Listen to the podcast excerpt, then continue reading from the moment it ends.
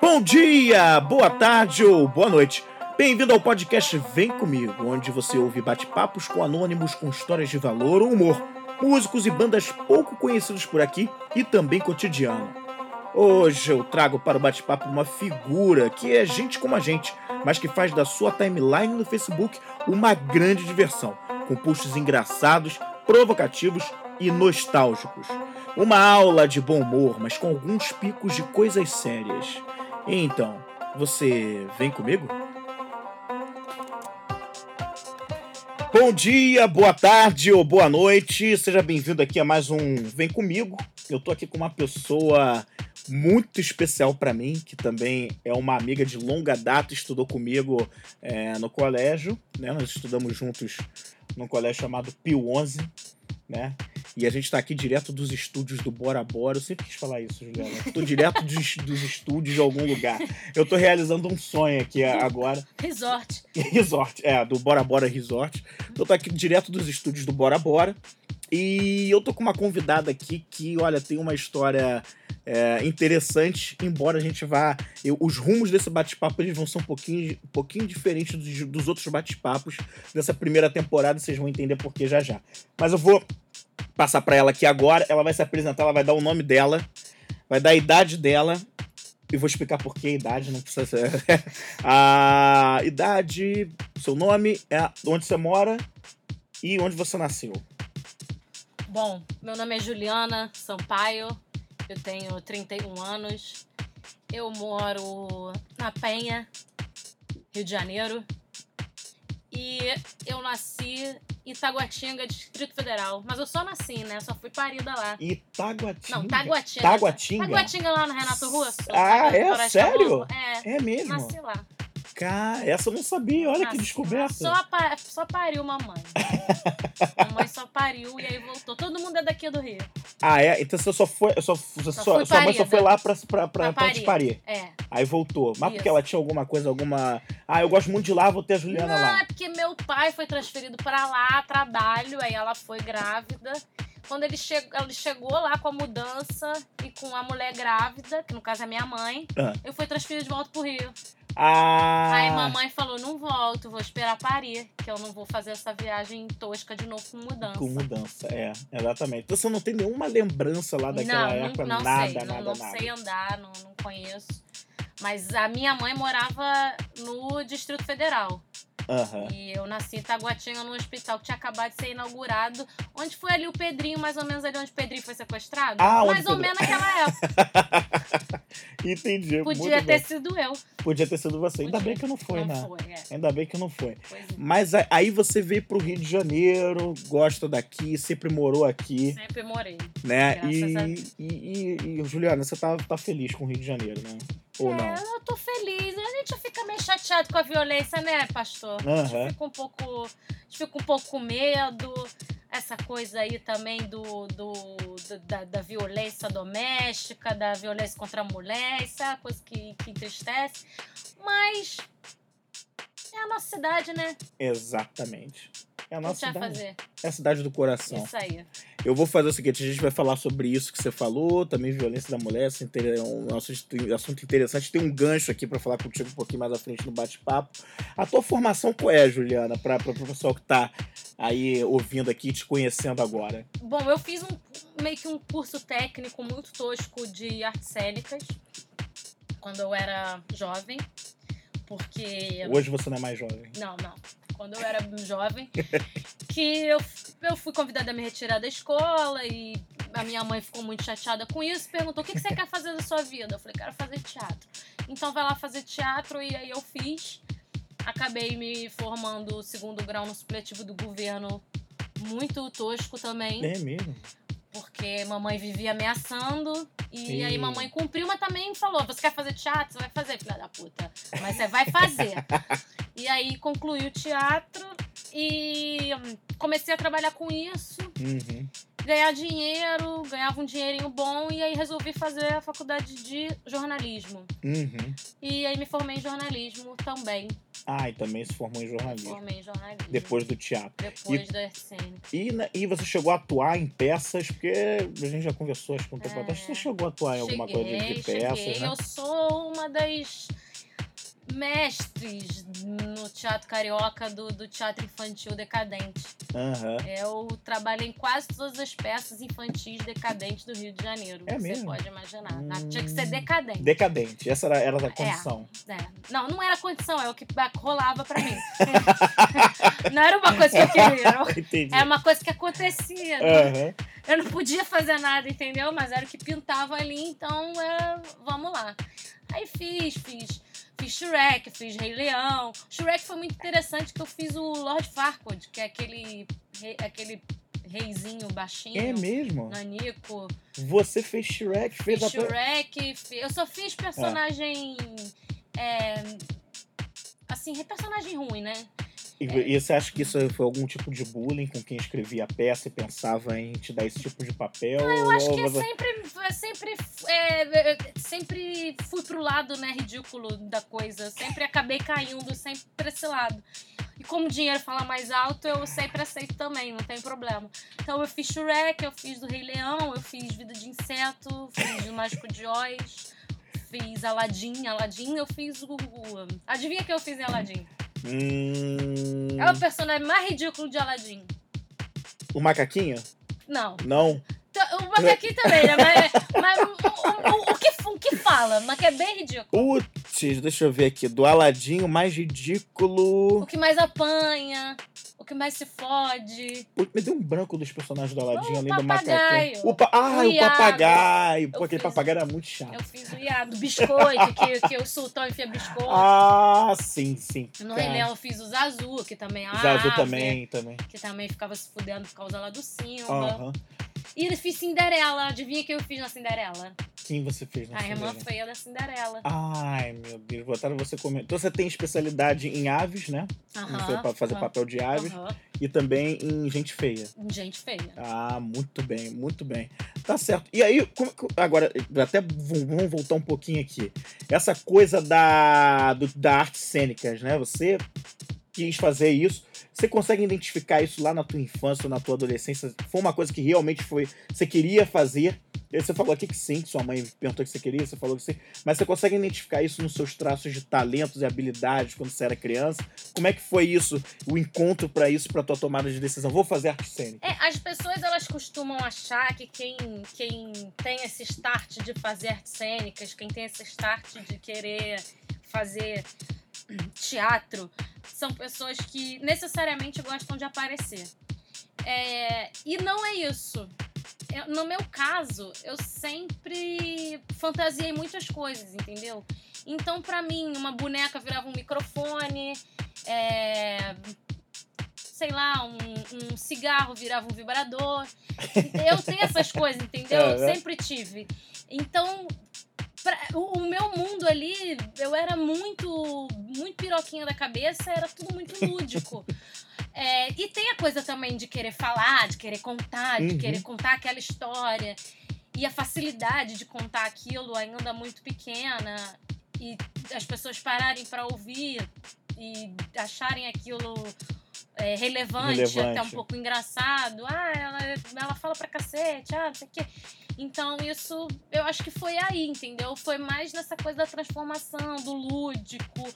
É, não necessariamente na, na, na parte de querer aparecer, porque Uhum. isso é uma coisa interessante. Eu dei aula de teatro muitos anos para criança. E os. Não, não vou falar assim os meus melhores atores, né? Mas os grandes atores que eu tive, eu tive grandes atores ali mirins, Aham. é, eles eram tímidos. A maioria é- Era tímido. é, mas eu, eu tenho certeza que na cabeça deles ali eles deviam imaginar muitas coisas assim. E eles sabiam contar aquela história. Então isso pra mim foi, foi o essencial, é o contar a história e a imaginação, a criatividade, Essa entendeu? Criatividade. Criatividade. E você acha que você foi uma criança que teve muito incentivo pra usar a tua criatividade? Você acha isso? Tanto dentro da família quanto na escola? A Ou escola você acha- menos, né? A escola, a escola- A escola me tolia. A escola me tolia muito, mas dentro de casa sim. E eu acho que o meu avô e a minha avó, eles alimentavam muito essa, essa doideira, sabe? Uhum. Muito. Eu me lembro que um dente meu tava mole e ele tava mole, mas ele não tava mole, mole pra cair. Ele tava Uhum. molinho, assim, não ia cair ainda. E ele caiu porque eu tava brincando de cachorro com meu primo. E ele tacou um palito de picolé. Eu, como era o cachorro, corri atrás do palito, ele arrancou da minha boca, o meu dente caiu, soltou. E pra mim tá tudo bem, porque eu era cachorro, então eu não vou aqui sofrer por causa do É. meu dente. E os meus avós, eles compreendiam aquilo, porque eu me lembro deles estarem ali, Ali. e eles, não, não, toma aqui uma aguinha com sal pra estancar, volta lá pra ser o cachorro. então eles compreendiam muito bem essa, essa parte. Eu acho que eles foram essenciais. E a minha mãe também alimentava, né? Aham. É, você, é, você falou dessa coisa da, da- do lúdico e dessa questão da, de quando era criança que você criava as histórias e pensava em alguma coisa, até com as bonecas, né? E eu me lembro que eu brincava, eu brincava muito de boneco. E eu tinha Playmobil, eu tinha aqueles bonecos de comando e aquela... Só que pra mim nunca os bonecos eram suficientes. Então eu imaginava o cenário. Então era aquela coisa da estante Sim. da sala. Era um prédio gigantesco onde tinham vários setores, vários Sim. andares. A mesa da sala era uma era um grande era um grande terreno onde aconteciam várias coisas. Então eu pensava muito além. Acho que essa coisa de você conseguir despertar a criatividade com coisas de história é muito importante. Sim. Eu acho que você tem um pouco Sim. disso também. E a Tem minha muito Barbie, na época, ela já era ousada. Ah, é? Porque ela, ela não dava só pro Ken. Ela dava pro Ken, ela dava pro Cavaleiro do Zodíaco, ela dava pro Power Ranger, ela dava pro Mini Crack. O Mini Crack da Coca-Cola. Que isso? Ela dava pra todo mundo. Bom que o Mini Crack era na altura bem da xoxota dela. Então ficava excelente. Ficava ela dava ótimo. pra todo mundo. A minha Barbie era uma danada. Ela era, ela, ela era bem danadinha. Ela, Ela ela era, era uma era- atrevida. Atrevida. Ela era tudo que queremos ser agora nesse, nesse, nesse novo tempo. Ah, muito bom, muito bom, muito bom. Você, eu vou, eu, eu vou falar um pouquinho daqui. Aí depois você seguiu também para comunicação. Nessa área você se encontrou, com o que, que você trabalhou? Você consegue falar aqui pra galera que, com o que, que você trabalhou na época de, de comunicação? Você foi assessora de imprensa? É, né? eu fui assessora de imprensa, eu formei jornalismo. Aí fiz um bocado de estágio, trabalhei num bocado de lugar e acabei terminando aí na assessoria de imprensa. Aham. E até hoje meio que atuo na área de assessoria de imprensa, Uhum. que nada mais é do que assessorar né, um cliente X e tratar a imagem dele ali de uma forma bacana na imprensa, tentar botar ali de uma forma positiva e o que vier de negativo a gente tentar mudar o quadro. Tentar mudar o quadro. Muito bem. Eu separei aqui, Juliana. A gente falou brevemente um pouco antes da gente começar essa entrevista. Hum, E aí, porque, porque que eu chamei a Juliana aqui, né? Ela ia comentar um pouquinho dessa, desse, desse lado dela, da, da formação e tudo e tal. Mas a Juliana, para quem não conhece, ela tem, como muita gente, eu também tenho, fez perfil no Facebook. E só que o perfil dela não é um perfil de qualquer e não é, veja bem, não é bem uma não é uma página Juju Sampaio nem nada disso para você curtir a página, é o perfil dela. E ela levanta posts, posts muito relevantes com é, tópicos sensacionais que ela fala de coisas ou do cotidiano, ou ela fala de assuntos polêmicos, ou ela fala, enfim, ela fala de qualquer coisa, mas sempre com é, uma pegada bem, bem interessante, bem, bem, é, bem humorada. E uma das coisas que eu vi aqui, eu vou começar com. Talvez seja um pouquinho polêmico, eu não sei quanto polêmico é isso, ai, meu mas eu Deus. vi que você falou aqui há poucos dias do Luciano Huck. Ah, sim. Eu queria que você comentasse, né, essa tua relação de. de. enfim, de, de muito carinho pelo Então, Luciano O Huck. Luciano Huck é um fofucho. Ele, ele, o Luciano Huck está para mim Uhum. da mesma forma que o Faustão está. Então é aquela coisa, eu ouço a voz do, do, do Faustão, a maioria das pessoas normais, elas ouvem a voz do Faustão, o que, que elas sentem? Um calafrio. Ah, é? Hum. É, elas ficam chateadas. Primeiro porque é um domingo. Domingo. Ah, tá bom. Segundo porque é o Faustão. E por toda a programação, por toda aquela coisa que ele nos proporciona. Aham. E o Luciano Huck, ele veio me trazendo isso, né? Ele Uhum. veio me, me, me proporcionando essa mesma sensação ao longo do tempo. E pra mim, o ápice de tudo isso foi um dia que eu fui madrinha de um casamento. E eu passei o dia inteiro no salão, que é um, um, um ambiente que eu abomino, que eu detesto. Salão E- de beleza. É, e aí eu passei o dia inteiro no salão e a TV estava ligada. Eu me lembro que eu cheguei e tava passando TV Xuxa. Aquilo ali já me deixou um pouco chateada. Era um sábado. Era um sábado. Uhum. E aí eu comecei a fazer a unha no TV Xuxa, fui pro cabelo no Estrelas e terminei a maquiagem no Luciano Huck. Certo. Eu fui pro casamento muito, muito, muito mal-humorada, porque eu achei aquilo desumano, sabe? Uma... Enfim, eu não sei te explicar. E ali eu percebi que ele me irritava um bocado. Aí, assim, falar, né, que ele é um programa chato mesmo. Ele imita as coisas dos outros, ele imita os programas da MTV, os programas do Discovery Home Health. ele imita. Uma coisa que ele. Nem isso ele fez, que isso ele também imitou o Chacrinha, que foi criar essas assistentes de palco bunduda. Eu sei que isso, isso ele fez muito bem, mas isso ele também imitou. Entendeu? Eu acho que de repente a tiazinha foi a melhor sacada dele. Mas aí também, né, fica meio chato. Meio isso, chato, né? Porque nem ela gosta muito hoje de lembrar disso. Ela tá meio envergonhada com isso, é, né? ela tá meio chateada. Não sei Exato. porquê, mas é que ela era muito nova. É, ela devia ter com uns 19, 20 anos 19, naquela 19 época. anos. Nossa. E ela, é, eu vi tanta vez aquela mulher pelada que a nossa relação caiu na rotina. Você chegou a ver a primeira Playboy dela, de capa amarela? Vi, menina. Viu? Aquilo Mas foi pra um mim, a Playboy mais inesquecível da minha vida foi a da Carla Pérez. A primeira da Carla Pérez Não, a ou segunda das a Arábia. segunda? Ah, A a das segunda. Arábia. Que eu A me segunda. lembro que ela tava com, com os pelos pubianos é, um pouco acobreados. Aham. E eu me lembro que foi a primeira vez que eu vi que alguém também tinha cutelho. Que pra quem não Ah, sabe, cutelho, cutelho. é o pentelho do cu.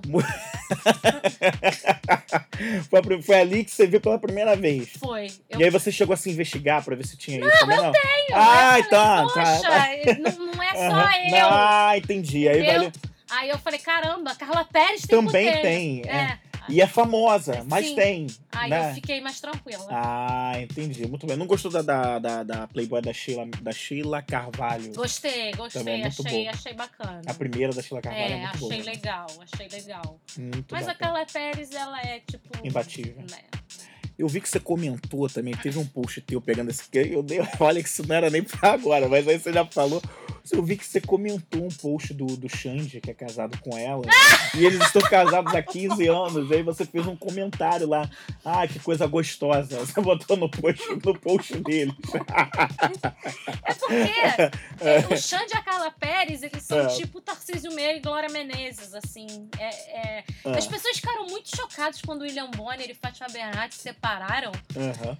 É, você já viu o William Bonner e a Fátima Bernardes terem algum. algum. alguma relação de carinho em público? Eu nunca vi. Nunca vi. Eu de mão dada, sendo fotografado. Eu nunca vi. No Jornal Nacional, eles dividiram aquela bancada, ele não dava uma piscadela, sabe? Não dava um sorriso pra ela. É, se eu tivesse fazendo o jornal ali na bancada com o meu Uhum. marido, de repente eu ia dar uma roçada na perna dele. Olha isso, né? Entendeu? Uma apertada no mamilo quando desse o intervalo. e a gente não via isso. A gente via, assim, a Fátima Bernardes muito mal-humorada com as mudanças de cabelo dela. Aham. Entendeu? O William Bonner cada vez mais parecido com o Rock do Silvio Santos, com aquele de cabelo branco. E a Carla Pérez e o Xande, não. Você vê uma relação muito maravilhosa. Eu não sei se você viu no, É, no último Halloween do que, que eles fantasiaram. Não vi. Eles fantasiaram. é, Ela se fantasiou de. Da, ela, ela se fantasiou de Eleven, do Stranger Things. Sério? E ele do menininho. Olha, eles estão bem atualizados Pois no é. mundo das séries. Exatamente. Então eles têm Netflix. Sim, eles devem ter. Devem acompanhar e bastante. acompanham, acompanham. Então, assim, é muito sensacional a relação deles. E eles já lavaram roupa suja no Gugu e ele pediu desculpas. Então, Nossa. eu acho que é uma coisa assim, gente como a gente. Gente como entendeu? a gente. E mostra um exemplo de relacionamento pra ser levado aí. Fica como um exemplo É, para as pessoas. Você aí, acha isso? fica aí. Eu acho que é um legado. É um legado. Eu diria que é um legado. Eu não. A gente fala muito de Tarcísio Meira e Glória Menezes. É, eu quero que os meus filhos amanhã possam ter essa mesma sensação com o Xande Carla Pérez. Com o Xande Carla Pérez. Cara, isso é, isso é muito bom, muito relevante. Isso aqui eu achei sensacional, essa questão da relação. Porque eu acho que esse post que você está falando é um É. post que ele até fez uma denúncia. Que ele fala que a gravadora não queria que eles namorassem. Ah, acho porque que. como ele era o gostosão da época. Ah, eu, acho, eu não me lembro se era exatamente. Eu acho que ele comentava sobre a questão dos 15 anos juntos. Então, né? é 17 isso. anos, né? De. de... Isso. de E aí, nesse 15 coisa, ele fala disso, que a gravadora não queria que ele ficasse. Como ele era gostoso, ele falou, a gravadora falou: "Ó, tu vai perder. Fã, você vai perder. A gente vai perder com isso, entendeu? Aham. Você não pode assumir o namoro com essa mulher. E ele assumiu. E essa é uma coisa bonita. Isso é lindo, né? Entendeu? Então, por isso aquele comentário, ai, que coisa gostosa. É. Né? Ficou muito. Eu comento mesmo. E você Carla comenta. Pérez e Xande, eu não comento nada quase. Você segue eles no, no, sei lá, no Twitter ou no, na, ou a Não. página no Facebook? Não, às vezes eu entro. Não, não Aham. sigo. Não sigo porque eu acho que aí eu vou ficar muito cansada. Ah, eu gosto entendi. de saber ali das novidades e quando eu tô com saudade eu entro. Muito bom. Aproveitei que você falou de Stranger Things, né? Que eles dois aí fizeram, se fantasiaram dessa forma. Eu vi que você tem uma relação muito boa com essa série, né? Você gosta, parece gostar mesmo da série, né? Ou é engano meu? Que eu vi que você fez Eu- algumas. Gostei bastante. Aham, Eu achei que ela foi superestimada. aham, Mas eu gostei bastante. Eu sou muito nostálgica, né, pastor? aham. Então, quando tem a coisa ali anos 80, anos 90, por mais que tenha sido anos 60, uma coisa que eu nem vivia, eu já fico feliz, Já porque fica eu feliz. sou muito nostálgica. Então, aquela trilha sonora, aquele, aquele figurino, aquela coisa toda, sério, podia ser uma merda. Se passando não é, ali na década de 80. Que não é uma que não é. Mas só de ter aquele cenário ali, aquela coisa, aquele, Aham. aquela menina que morre. Ah, gente, não posso falar. Olha o spoiler. não, mas assim. Não, mas olha só. quem mas- não viu também, pelo Pô, amor de Deus. agora já né? acabou a temporada, a gente não tá nem naquele intervalo de É. temporada, né? Não. A né? Barbie. A Barbie. Que aqueles óculos, Aham. aquilo é muito maravilhoso, entendeu? E toda essa coisa assim do Clube dos Cinco, enfim, esse universozinho. Que lembra um pouco ET, né? É, Não lembra um pouquinho o ET, lembra acha que... bastante. né? Donnie Darko também tem essas. Você já viu Donnie Darko? Eu ainda não assisti essa. É porque Donnie Darko Ah. tem essa, exatamente isso aí que Stranger Things Pois tem. é. Essa- eu essa fiquei curioso de buscar essa, porque eu vi que você comentou alguma coisa sobre essa. Eu falei, pô, ainda não vi essa série Trilha toda vez. sonora. Trilha sonora, essa trilha sonora. Não, é trilha sonora. Eu comentei sobre a trilha sonora. Trilha sonora do Donnie. Darko, isso aí. Tá. Olha só, cara.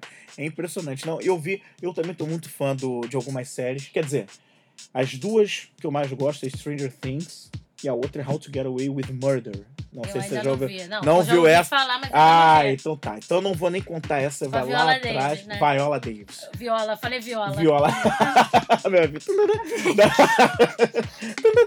Viola. A gente. Então, o, o How to Get Away with Murder vale a pena assistir. Eu acho que eu nunca vou ver essa série, porque eu nunca vou saber falar. É muito longo, É. né? How to Get Away with Mother. Mas aí você pega só as iniciais dela. Tá Não, bom. eu falo que é com aquela série. Com aquela Vi- série. Com a Viola Davis. Isso, fala o nome em português dela, tá bom? Com a. Viola Davis. Com a Viola Davis. Aquela série com a Viola, Viola Davis, aquela do Como se livrar de um assassino e tal. Aí você pode falar isso que tá tranquilo. Aí Na Sony que vocês vão entender perfeitamente. O elenco é muito bom. A Viola Davis é a grande estrela e ela tá sensacional. Ela tá ganhando vários prêmios. Vários prêmios, mas além dela tem o Jack Falahy, Alfred Enoch, que eu achei também muito boa a atuação dele, e uns outros atores, Carla Souza, enfim, tem uma série de atores ali que são sensacionais, depois você procura saber. Vou procurar. É muito, é muito boa. Ô, Jojo, ela mencionou pastor aqui um momento, ela não tá falando com outra pessoa, não. É, com- é comigo mesmo e com vocês que estão vendo. Porque o, o pastor, pra quem não sabe, é o meu apelido de colégio, e aí as pessoas me chamam, me chamam de pastor até hoje, né? É, Já até fez um casamento. já até fiz um casamento, é verdade. Já fiz mesmo, já fiz mesmo. Depois vocês Acabaram casando mesmo, né? casaram. Casaram, Casaram. de verdade. Cara, como é que pode, né? Pois é. Olha a vida como é que é, né? Você vê, né? Já naqueles tempos, já, já anunciava, né, que algo ia acontecer Exatamente. ali. Mas, ô Juju, você também... Que que você... é, Qual é a tua opinião sobre essa questão do, do Trump? Ele foi eleito, hoje ele é um cara que tá lá, eu vi que você tem alguns posts ali pro, pro Trump. Mas eu, tá quase não falei dele. Quase não né? falou, você até foi mais falo. educada, né, com, com o Trump. É porque eu não sei muito falar sobre isso, entendeu? Aham. É porque assim, o que que acontece? É, eu acho que as- eu acho que ele é um babacão, sabe? Isso Sim. aí é. Mas eu acho que a Hillary também não era grandes coisas, entendeu? Entendi. Então, eu não sei se você já viu South Park. A última Já. temporada. Ah, não. A última temporada eu não Então, se você já viu o South Park, você já deve ter visto nas temporadas passadas É. o lance do babaca inútil do sanduíche de merda. Pra quem não sabe, Conta um o pouco South disso. Park, ele numa, numa temporada X, ele classifica os dois candidatos, um ele chama de babaca inútil, outro sanduíche de merda. Mas Aham. isso tem muito tempo. E agora, nessa temporada, eles voltaram com isso do babaca inútil e o sanduíche de Uhum. merda. O babaca inútil é o Trump e o sanduíche de merda é a Hillary. Hum, E essa temporada do. Gente, todo mundo tem que ver. Mesmo quem não acompanha, nunca viu o South Park. Não interessa, vê. Porque é a melhor temporada da história do South Park. Eu acho que eles vão ganhar muitos prêmios Aham. por causa disso aí. E eu tenho muito ali a opinião deles, entendeu? Eu- Eu concordo muito com a opinião deles ali nesse sentido. É muito difícil. É um babaca inútil o sanduíche É de merda. É, é, é complicado. É complicado. é complicado. Então, assim, eu fico pensando no que esse cara pode vir. O que, que as atitudes dele podem. Por conta das atitudes dele, o que, que pode acontecer, No né? mundo, né? No mundo. O relógio ali do fim do mundo já, já, já deu uma acelerada. É, estão vendo vários posts e artigos sobre isso, sobre a questão do É. fim do mundo em função da eleição do É Trump. porque tem um relógio do fim do mundo, né? Uhum. Existe esse reloginho. E aí, por conta da eleição dele, por conta das cagadas que ele diz, já Acelerou. deu ali um negócio. Gente. Entendeu? Mas aí é complicado. Eu não, eu não esse sei do falar. Trump não, não, não- Mas você sabe falar, mas tem um aqui que eu acho que você sabe falar, Eu aproveitando esse, eu- esse tópico que eu, Eu já- acho, ele, ah, eu, eu acho que ele devia usar menos pau bronzeador. É o que eu poderia falar sobre Aquele cabelo é alguma coisa que te Aquilo ali é um. motiva, te toca de alguma forma, aquele cabelo dele? É, acho que, é que tem que libertar os animais, né? Aquele, que tirar aquele guaxinim da cabeça dele. Exatamente. Deixar o guaxinim viver. Viver, né? Porque aquilo ali, gente. Eu fico com pena da mulher dele. Tu viu as caras que a mulher dele faz? Aquilo, gente? eu fiquei bobo com aquele vídeo que ela Como é ficou, que que, ele fala alguma coisa Alguma pra coisa ela. e ela faz uma carinha, dá uma vontade de dar um abraço, né? Exatamente. Essa semana, ah, falando sobre essa questão do Trump, saiu um, um artigo muito interessante, né? É, em que mostrava também como a gente é enganado em muitas das coisas que são divulgadas pela imprensa, principalmente com essa, com essa questão do Trump. Né? E aí ele listava algumas ações que aconteceram durante momentos em que o Trump esteve é, ali. Momentos agora dessas últimas semanas do Trump, onde um dos lances polêmicos, inclusive, no momento em que ela, a esposa dele, entrava num local e a Michelle Obama e o Obama colocavam as mãos nas costas. E segundo muitos posts no, no- no- no- em vários lugares, mostravam que o Obama estava colocando a mão na bunda da esposa do Trump. E a Gente! Michelle um pouco acima. Não, isso foi extremamente divulgado, aquela coisa Nossa. toda. Só que esse artigo, que foi divulgado agora nos últimos dias, mostrava inclusive que, assim, quanto a gente é feito de otário, o quanto as coisas assim são divulgadas assim na, na, na careta de pau disfarçando as coisas. Aquilo era uma montagem. Então a mão do, do, do Obama não estava na bunda dela. é lógico. estava acima, óbvio, do Obama, não faria uma coisa Não daquela. ia fazer. Exatamente. Assim como várias outras situações do Trump, que assim agora como não o Trump recordo. não ia botar a mão na bunda da outra mulher. Sim, exatamente. entendeu? Então, assim, teve uma série de coisas. Não, ele é, Então- meio, ele, é, ele é xenofóbico, ele é uma pessoa complicada, ele tem probleminha, ele é assim. Ele é. Mas eu, eu, fico, eu fico besta, É. porque eu acho que tem muita gente que gasta muita energia falando Disso. disso. É. E com tantos problemas que a gente tem aqui, entendeu? Então vamos falar daqui, porque Daqui. tem muita merda aqui também, gente. Por exemplo, não sei se é merda ou não, vou botar o Ah. assunto aqui na mesa porque você falou, você fez um post. Você disse assim no dia 1 de. de- Ai, aliás, no dia 31 de dezembro, Eita. lá no Facebook. Desse ano? Do ano Ano passado, passado. desse ano. É, esse ano ainda não chegou, não, ainda falta. Não corre tanto com esse ano ainda, não. Você botou assim num, num post, dia 31 de dezembro de 2016. Você postou assim: amanhã o Crivella começa a cuidar de mim. Sim. E aí, qual a tua preocupação com o cuidado que o Crivella vai ter com você? Ele não tá cuidando, né? Eu tô me sentindo descuidada ainda um pouco. É porque É. ele falou, né? Eu vou cuidar de vocês. Crivella, prefeito eleito no Rio de Janeiro nas últimas eleições. Esse era o slogan 2016. dele. Esse era o- slogan da campanha dele. Eu vou cuidar de vocês. Então Como é que ele fala? Eu vou cuidar de É, vocês. Ele vai exatamente. né, com aquela voz. Com aquela voz, aquele, aquela voz de pastor, né? Aquela coisa Aham. meio. que tem sempre meio que um pigarrinho aqui. Eu acho que é pré-requisito. Tem que ter o pigarrinho. E ele falou isso, mas eu não tô achando que ele tá cuidando por enquanto, não. Você acha Botou não? até aí o menino nepotismo, filho dele, é, é. o filho dele pra. pra. pra ser secretário, né? Exato, pra ser. Caramba, me fugiu aqui. É, eu esqueci. Tem um, um- um termo que agora me fugiu agora. Mas ele teve essa questão do filho, agora eu vou te falar. Existe, parece que tem uma, uma brecha no, em algum artigo da lei que permite esse tipo de coisa, por incrível que pareça. Não, mas olha Ah, só. e aí? Mas isso aí. Se não, se não tivesse também, dificilmente. É, exatamente. É. Mas se ele tá cuidando de mim, eu já tô feliz. Mas eu não, É. não, tô, não tô vendo ele cuidar. Ele falou que vai. Eu fiquei chateada que ele acabou com a Secretaria dos Animais, né? Agora virou subsecretaria. Ah, e Eu aí? precisava castrar Charlin, Charlin, meu cachorro. eu precisava castrar Charlin, então é uma dificuldade danada pra castrar Pra Charlin. castrar. Aí fui ver no particular 500 reais pra ca- castrar Charlin, gente. Gente. Que isso? É Não. só pra dar, dar ali um negócio na bolinha do, do, do, do cachorro. E tá esse trabalho todo com a de crivela, Aí não dá, né? sabe? Aí agora acabou com esse negócio da secretaria. Aí qual foi outra coisa? Ah, a Transbrasil. Aham. Tá falando que vai voltar com a Transbrasil. A gente já tá em fevereiro. E nada. Nada, não tô vendo um menino ali trabalhando naquela porra. Você falou, agora eu vou pegar esse gancho. O Charlinho teu cachorro, né? É, você Charlinho. desse, né?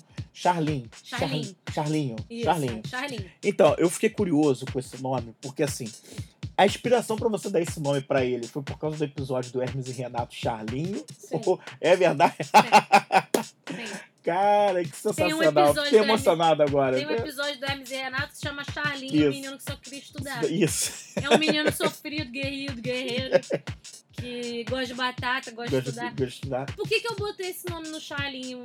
Ele gosta mais de batata ou gosta de estudar? Ele gosta mais de batata e gosta mais de estudar eu também. Acho que ele gosta mais de batata e gosta mais de estudar. Ele gosta mais de rua mesa e gosta mais de rua cadeira.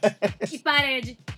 E o que eu pensei, né? É, Eu tava passando pela praça, É. tava tendo uma feira de adoção, vi Charlinho ali cabisbaixo, cabisbúzio, com aquela cara dele de coitada, ele tinha um quilo, um quilo, Um um quilo. quilo. Cabia na palma da minha mão, eu olhei, fiquei emocionada, né? As pessoas se emocionam quando veem filhote. E aí a menina veio falar a história, né? Ah, não, é que a gente pegou ele na boca de fumo, não sei o que, não sei o que lá e tal, e tava lá com os traficantes, não, não, não. A gente teve que resgatar, foi cheio de cautela, de cuidado. Aí eu fiquei chateada, sabe? Fiquei pensando, Aham. pensando. E aí não deixa, né, de ser um guerreiro. Não Charlinho deixa é um de ser guerreiro. guerreiro. Um E- sobrevivente aí. E com uma mãe dessa, né, que, poxa, teve aquela visão de pegar ele naquele momento difícil da vida dele. É um guerreiro. É um guerreiro, é um guerreiro. Olha, eu tô aqui impressionado com tudo isso, mas eu vou continuar nessa. Acabou que eu desvirtuei Veja um o vídeo papo. do falei, Charlinho. Vejam o vídeo do Charlin, Hermes e Renato. Charlin é o nome do. O menino que só queria estudar. Ele só queria estudar. Entendeu? o menino sofrido, aguerrido, que atravessa uma estrada de não sei quantas horas a pé e descalço. Atravessa chegar o rio. até nho, É, o tupi quer dizer fumador de maconha. Mas chega na escola. Quando chega na escola, Aí aí, é o vídeo, Aí surpresa. estão Aí a gente deixa vocês procurarem o vídeo e fica por conta da curiosidade de vocês. Ah, porra, mais um assunto polêmico. Pode? Bolsomitos. Tá! Ei! Yeah! Bolsomitos. Eu Nossa. já vi que você fez uns posts com, é, questionando os bolsomitos. Aliás, hoje o Charlinho fez um Bolsonaro na cara do Bolsonaro. Ah, é? É, Ah, botei o jornal lá. Charlinho certeiro. ah, Então, pastor, ah. o que, que, que que eu posso falar desse menino que eu conheço tão pouco e considero pacas? É. Não sei, o Bolsonaro, ele é um. Ele é um rapaz que ele também é tão, tão injustiçado quanto o Trump. É mesmo? Eu acho que tem muitas coisas que falam dele aí que não são Que não verdade. são verdade. Por exemplo, Bolsonaro não disse que, que a mulher deve ganhar menos, né? Ah, sim. Ele nunca disse isso. E nunca falou isso. Ele jamais disse isso. Mas ele disse outras merdas sem tamanho. Aham. Então eu acho que compensa, né? Aquele negócio. Foi. Aquele negócio que ele falou no dia do impeachment da Dilma. É... Isso é. Isso vai além de ser contra, ser a favor, entendeu? Eu acho ele um cara violento, eu acho ele um cara perigoso, eu acho que ele tem um discurso de ódio muito forte, é, que fica ali, né, mascarado daquele bom mocismo, daquela coisa de, de ah, queremos uma, uma coisa justa. Uhum. As pessoas que já estão um pouco cansadas de certas situações, elas se ficam enfeitiçadas realmente com esse discurso, porque é um discurso muito feroz. Uhum. Mas é muito perigoso, porque um cara desse, ele não raciocina, ele não, ele não pensa a raiz do problema, né? A Uhum. gente, é, o, o bom de você, as- muitas das vezes, ter, ter acesso e ter vontade de, de estudar as ciências sociais e compreender melhor o, que- o mundo que a gente vive, como é o ser humano, a cabeça das pessoas, né? Cada, cada um é cada um. É isso. É a, a gente pensar dessa forma, assim, a gente Uhum. tentar entender o porquê que aquela pessoa faz isso, o porquê que, que, que as pessoas de tal região agem assim. Uhum. A coisa que eu acho um absurdo é por que, que na Suíça é, não tem essa criminalidade que tem aqui, não tem o número de roubos, de tráfico, de não sei o quê. Uhum. Não tem, não tem. Por que, que tem aqui, né? A educação lá é igual a daqui. É igual a daqui? Então, assim, é um cara muito boçal. É um cara que não, não pensa, não, não, não pega a raiz ali do problema. É, pra ele tudo é muito superficial. É, ah, roubou, mata. Ah, é, tá com pena, leva pra casa. E esse discurso é muito cansativo. Uhum. Entendeu? Esse negócio de tá com pena, leva pra casa, gente. Porra, eu não quero levar pra casa, entendeu? Eu Não, pago não, a é porra- questão, não é questão disso, né? De, É. de porque você, você não concorda com aquela situação de que você quer levar o cara pra eu não quero levar é. pra casa, eu quero É, que ele tenha a oportunidade ali de ter, de se reabilitar, de ser uma pessoa direitinha. A gente não vê tanto isso aí no, no mundo afora. A Uhum. gente não vê aí o Uruguai, gente. Que, pô, hoje em dia a taxa de criminalidade no Uruguai caiu. É, depois da, da legalização do aborto, o número de mulheres abortando caiu absurdamente Exatamente. sabe? Com a legalização da maconha, o tráfico de drogas diminuiu, o, o, o, o, tráfico, né, na verdade, a criminalidade diminuiu absurdamente. É, é outro país. É pensar assim, qual é a raiz do problema? Vale a pena eu botar um menino ali pra ficar trocando tiro com outro menino outro. ali, assim, pra matar, pra, pra mostrar que a gente age, que a gente. Não vale Uhum. por causa de droga, libera essa merda. E o que você consegue atribuir essa coisa assim? Eu não consigo, não sei, né? Mas essa é a minha opinião. Eu acho que essa galera, bolsomito, eles não são maioria. Ah, ou não, mas eles têm uma, uma quantidade considerável da população que, que é ali meio que bolsomito, ou pessoas que gostam do Bolsonaro, dos, dos ideais deles, enfim. Mas o que você consegue atribuir? Você consegue atribuir alguma coisa para as pessoas é, terem um enfoque tão forte para esse, esse tipo de cara, para esse tipo de, entre aspas, líder? É, é alguma coisa dentro da sociedade brasileira, da sociedade é, brasileira que de repente está em carência de certas coisas e está buscando Sim, ir com nesse tipo certeza. de liderança. Eu acho que sim. Eu acho que ele fala com um público que é, tá extremamente cansado, Uhum. entendeu? Que também não tá afim de, de procurar a raiz do problema, que não Uhum. tá afim de, de pensar junto na raiz do problema, e porque tá cansado, mas ele se aproveita disso. Porque eu acho que ele até sabe que o que ele faz, que, ele, que a forma dele pensar são paliativos, eu acho que ele sabe, porque ele não é tão burro assim. Acho que as pessoas elas estão cansadas e ele se aproveita disso pra falar essas merdas absurdas que ele fala, sabe? Essas coisas assim surreais. É, o, o, o Bolsonaro ele é nojento em todos os aspectos. Eu tava vendo aquele, uma parte do documentário dele com a Uhum. Ellen Page. Sim, Aquela menina que fez Juno, sim, sim. ela veio pro Brasil para fazer um documentário sobre é, sobre homossexuais. Ela é homossexual e ela vai conversar com ele e ele fala para ela alguma coisa do tipo que ela é um desperdício sendo Ah, eu lembro dessa aqui. É verdade. e isso é tão constrangedor, tão ridículo, gente, sabe? É o típico macho alfa. E esse tipo de discurso é reproduzido por outros, por outras pessoas, crianças, sabe? Esse cara, ele tem o, o poder da retórica. De uma forma muito triste, mas ele tem.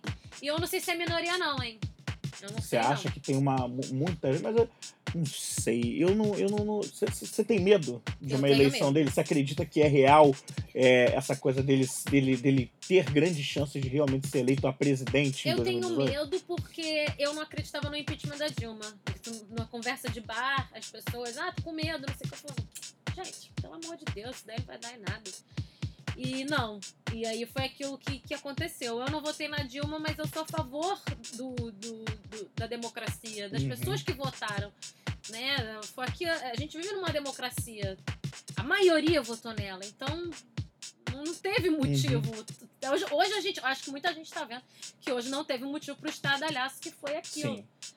Mas é, eu respeito o, o pensamento dos outros e eu vou respeitar a democracia. E é engraçado isso, porque é, eu não simpatizava com ela e acabei simpatizando por conta disso. Por conta da situação. Então é, é. Às vezes as pessoas elas conseguem até reverter. Ao invés de, de buscar aliado, não, afasta, né? Porque Uhum. eu fui esse tipo de pessoa, cara. Eu não vou entrar nessa, porque eu prezo pela democracia. E eu tenho muito medo, porque ele, ele é um cara que faz a cabeça da galera. E os jovens estão vindo aí, e tem muita gente que não, não, não, não procura saber exatamente isso que eu tô falando, não quer, não, não pesquisa, não quer saber. As pessoas leem a manchete de uma matéria e se sentem informadas, elas não abrem. Então, Inclusive compartilham, né? Mesmo sem ler, compartilham. compartilham. Compartilham fofoca, Exatamente. compartilham fofoca que eu digo assim, boato, Sim. né? Muito boato, sabe? Muito boato. Às vezes, dentro, dentro do conteúdo que ela compartilhou, tem coisas até que vão de encontro aos valores dela, né? Mesmo assim, ela compartilha, ela, porque ela não teve aquela preocupação de ler de, na íntegra o que era o conteúdo, e mesmo assim cria aquela confusão toda. Eu né? fico triste com o Bolsonaro. Eu acho que ele é um menino que precisava de uma terapia. Muito bom. E os filhos dele também. E os filhos dele O também. menino falou que o Rio de Janeiro tinha cento não sei quantos municípios. Certo, não sei quantos Você municípios. viu isso? Não Ele falando isso, que a cidade do Rio de Janeiro Não tinha, vi. não sei, no debate. Aí, o- aí o Freixo falou pra ele, olha. tá falando merda. Entendeu? Quer dizer, nem geografia o menino estudou, Eu entendeu? Pô, quer ser prefeito. Falar nisso, teve uma, uma. Sobre essa questão da, da questão do preparo, né? Da pessoa chegar lá na frente e falar. Teve uma questão do McDowell, que é o vice Uhum. ah, prefeito, né? Em que teve um. Você, teve- você fez um post sobre o McDowell, sobre a questão do preparo dele ao responder as perguntas de uma, de uma repórter logo após um dos debates. Sim. Né, entendeu? Que ele não ficou ali patinando para responder uma questão simples, né? E aí ele patinou, patinou, Acho que foi patinou. sobre a PEC. Foi sobre a PEC. assim. A menina falou, ah, sobre a PEC, acho que foi a 341, sei lá, É, né? o que, que você Que que acha? você acha? Ah, eu não. Eu acho que. eu acho que ele não sabia. Aí ele ficou assim, aquela, a PEC 341 é, é, é aquela sobre educação, né? Aí ela, aí ela não disse nem que sim, nem que não.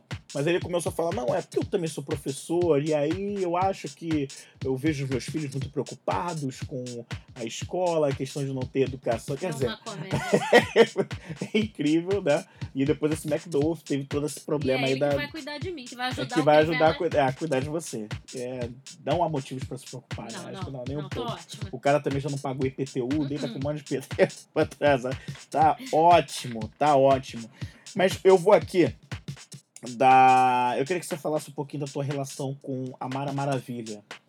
Queria que você contasse um pouquinho pra gente como é que é essa tua relação, porque tem N posts seus onde você usa. é, onde você confunde o seu rosto com o da Mara Maravilha. Eu acho muito interessante. Eu queria, eu queria, eu queria entender isso, que a Juliana tem mania de, às vezes, com, com- em coisas da Mara Maravilha, ela colocar a cara dela, o corpo da Mara e a cara dela, Juliana, entendeu? E pior, eu não sei se o pessoal que é entre os amigos nossos tem a mesma opinião. É, depois eu vou botar nesse post pro pessoal não ficar viajando, eu vou colocar uma, uma, algumas fotos que ela usou para isso, para exemplificar. Eu tenho a sensação, às vezes, que realmente parece com a Mara Maravilha. Então, o que que acontece? Quando eu era mais nova, Ah. existia a Xuxa Angélica e a Mara Maravilha. Certo. Quando eu era criança. E a Mara Maravilha, ela era a única morena. Ah, tá. E aquilo era um incentivo para nós morenas. Sim. Porque a Xuxa, ela segregou, né? segregou. Não, não, não, mas as Paquitas, só depois de muito tempo que foi ter Paquita Morena. morena. Eh, Quando eu era criança, ela tinha que ser loura, loura, loura. E a Mara, ela não tinha isso. E a Angélica era meia boca, né? A Angélica era chata pra caralho, né? A gente só via quando não tava passando nenhuma nem outra. Eu via muito Angélica por causa de uma coisa, porque passava Jiraya, Changeman. e aí Clube da via- Criança, Clube né? da Criança. Aí eu tinha que assistir, Entendi. porque. É, mas eu era mais da galera do Muppets Baby. Ah, tá. Entendeu? Entendi. Aí eu ficava mais lá na Mara. E aí a Mara ela mo- era morena e eu me lembro que a minha mãe virou e falou assim: Bom, eu fiquei muito fã da Mara, Aham. e essa coisa da Mara ser morena, e eu queria ser a Mara, e era disco da Mara, tudo a Mara. Minha mãe virou e falou assim: Bom, vou levar você pra ver a Mara no Scala. Olha, Me sério, teve show da Mara no Me Scala. levou pra ver a Mara no Scala. Quando terminou o show, ela virou e falou assim: me deu a mão e falou assim: é, você fica quieta, vai aonde eu vier, não me faz uma pergunta e vem. A minha mãe Bem demais, simplesmente, né, simplesmente a minha mãe subiu pelo canto do palco, É. entrou pela coxia. Eu não sei como é que pode, gente. É. A segurança que merda, né? A segurança do Scala. alô, alô, segurança do Scala. Não, minha mas mãe- tem anos, né? Já, É, já é, mudou, né? Lógico. Acho que ainda tem escala. Tem- acho que só tem Só- baile, né? Só tem o baile, eu acho. Ah, só tem o baile. Eu não sei. Agora eu tô. Enfim, a minha mãe foi e burlou a segurança do Scala. Entrou. Nisso que ele entrou, ela virou e falou assim: Eu tô procurando a Mara. E aí, uma das pessoas que estavam lá no baixo, nos bastidores ah, virou e falou assim: Ah, o camarim dela é pra lá. Aí a minha mãe foi, a gente saiu no camarim das, das- dos bambinos, das maravilhas, que era tipo as paquitas, né? Certo. Aí a minha mãe entrou, oi, gente, não sei o quê. Aí cumprimentamos todo mundo, minha mãe falou com eles como se conhecessem há anos. e aí eles indicaram onde era o camarim da Mara, e nisso, quando eu entrei no camarim da Mara, parecia que eu tava vendo, sei lá, uma entidade. Porque eu fiquei parecendo o Chaves quando tem o Aham. piripaque. Aham. Eu fiquei assim, piripaque do Chaves. E quantos anos já você fiquei tinha assim. isso quando Ah, eu devia ter uns seis, sete. seis ou sete anos que Seis, isso aconteceu? é. E aí eu me lembro que ela falou, ah, me dá um beijo. Aí eu dei um beijo nela, sentei no colo dela. Aí a minha mãe chamou ela de minha filha. Ai, minha filha, o trabalho danado pra chegar aqui, menina. aí ela trocou uma ideia lá com a minha mãe, falaram como se fosse comadre e a gente foi embora. E eu não tenho uma foto nesse momento, gente. Ah, Como é que pode, eu né? Parece que é acredito. mentira. Eu acredito. Parece que é mentira, mas não é não. Aí eu fui e depois eu voltei no Scala no ano seguinte, mas É. aí a minha mãe não conseguiu fazer isso de novo. Devem ter avisado, né? Ó, até a louca aí que. Dificilmente. Aí eu. Aí, beleza, aí passou o tempo, aí eu cresci, fiquei adulta, né? Aí um dia alguém virou pra mim e falou assim: Nossa, já te falaram que você é muito parecida com a Mara? Eu falei, não. Só que aquilo encheu meu peito de alegria. Eu falei, poxa, Ah, com a que Mara? isso? Com a Mara? Nossa, obrigada. É. E aí, isso foi acontecendo muito. As pessoas ficarem falando, nossa, se parece com a Mara. E aí, recentemente, aconteceu uma coisa assim que eu fiquei muito chocada, que foi o porteiro do prédio que eu trabalhava. Ah, Ele sempre ficava olhando muito pra minha cara fixamente, assim, de uma forma até meio. E você já meio... tinha até medo. É, tinha medo. Aí eu peguei o elevador com ele e ele vira e fala assim. Quando eu tava chegando no meu andar, ele. "Ô, Menina, já te falaram que você parece muito com a Mara? Eu falei várias vezes e saí do elevador. E aí essa coisa aí ficou, entendeu? De. de, de, de essa, essa lembrança bonita, né? Eu nem acho, não. Eu acho a Mara muito bonita. Ah, é. Eu acho. Eu, eu, eu fico feliz. Se acham que seus, as pessoas acham, então deixa achar. né? Deixa achar que é. Quanto mais espalhar esse boato, É. tá. Tem uma menina aqui no prédio que é igualzinha a Mara. Tá, tá ótimo. Traz né? a Playboy que eu tô. E aí, eu continuando nesse no ramo dos teus gostos, você também gosta muito de um, de um, de um, de um cara que eu, de um artista que eu também sou fanzaço, né? Que é o Michael Jackson, Sim. né? Você lembra bem quando começou essa tua relação de, é, de amor pela arte do Michael Jackson? Sim, lembro perfeitamente. Eu era criança, aí a minha mãe, ela sempre foi muito musical, muito negócio de filme, música. Graças a Deus que a minha mãe sempre foi assim.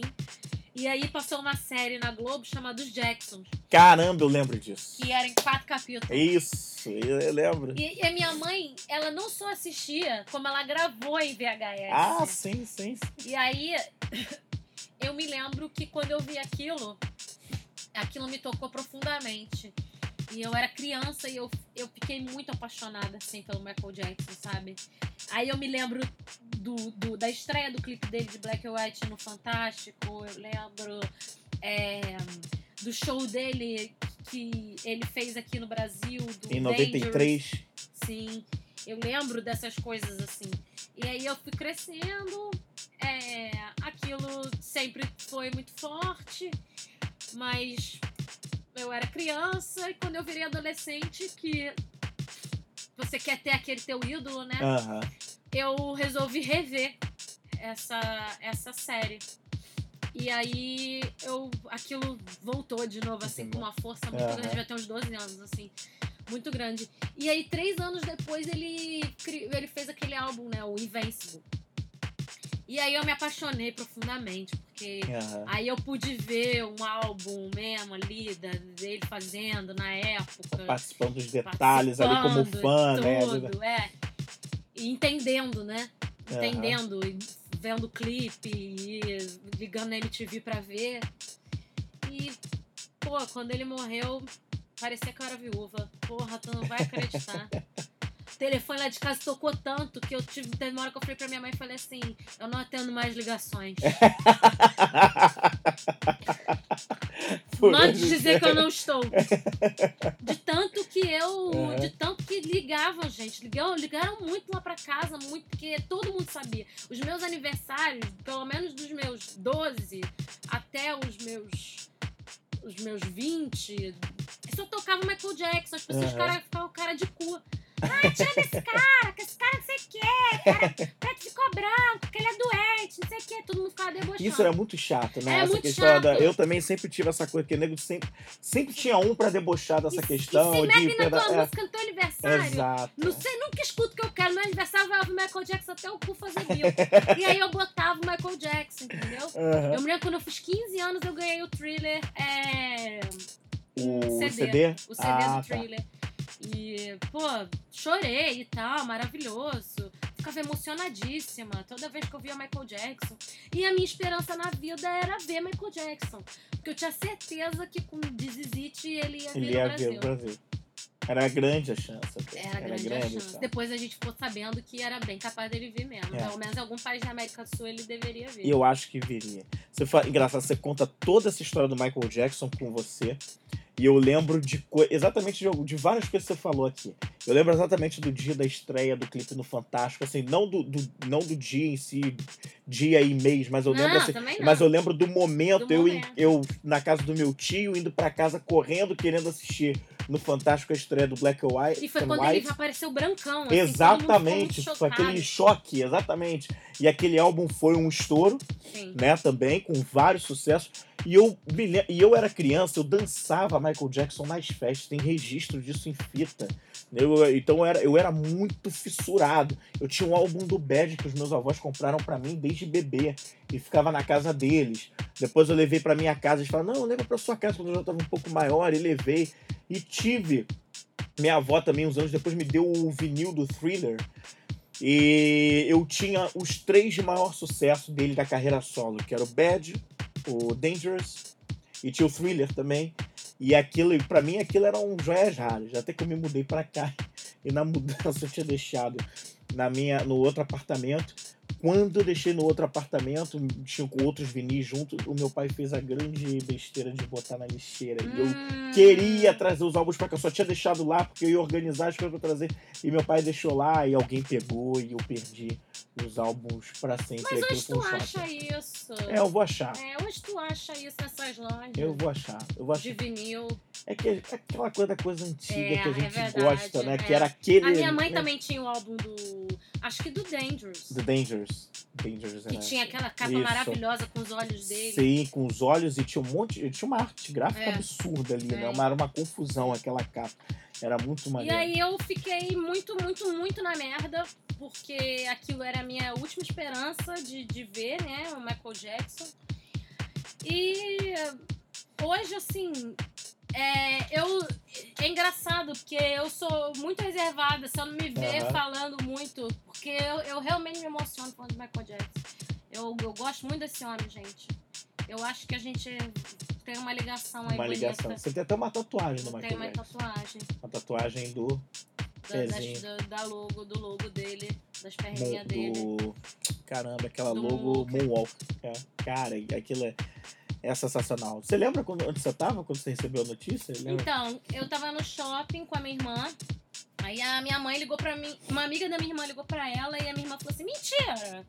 Nisso que ela falou mentira, eu falei: o que, que foi? Aí ela pediu pra eu esperar, desligou falou: o que, que houve? Aí ela: ah, garota tá falando com o Michael Jackson que tá passando mal, uma amiga minha.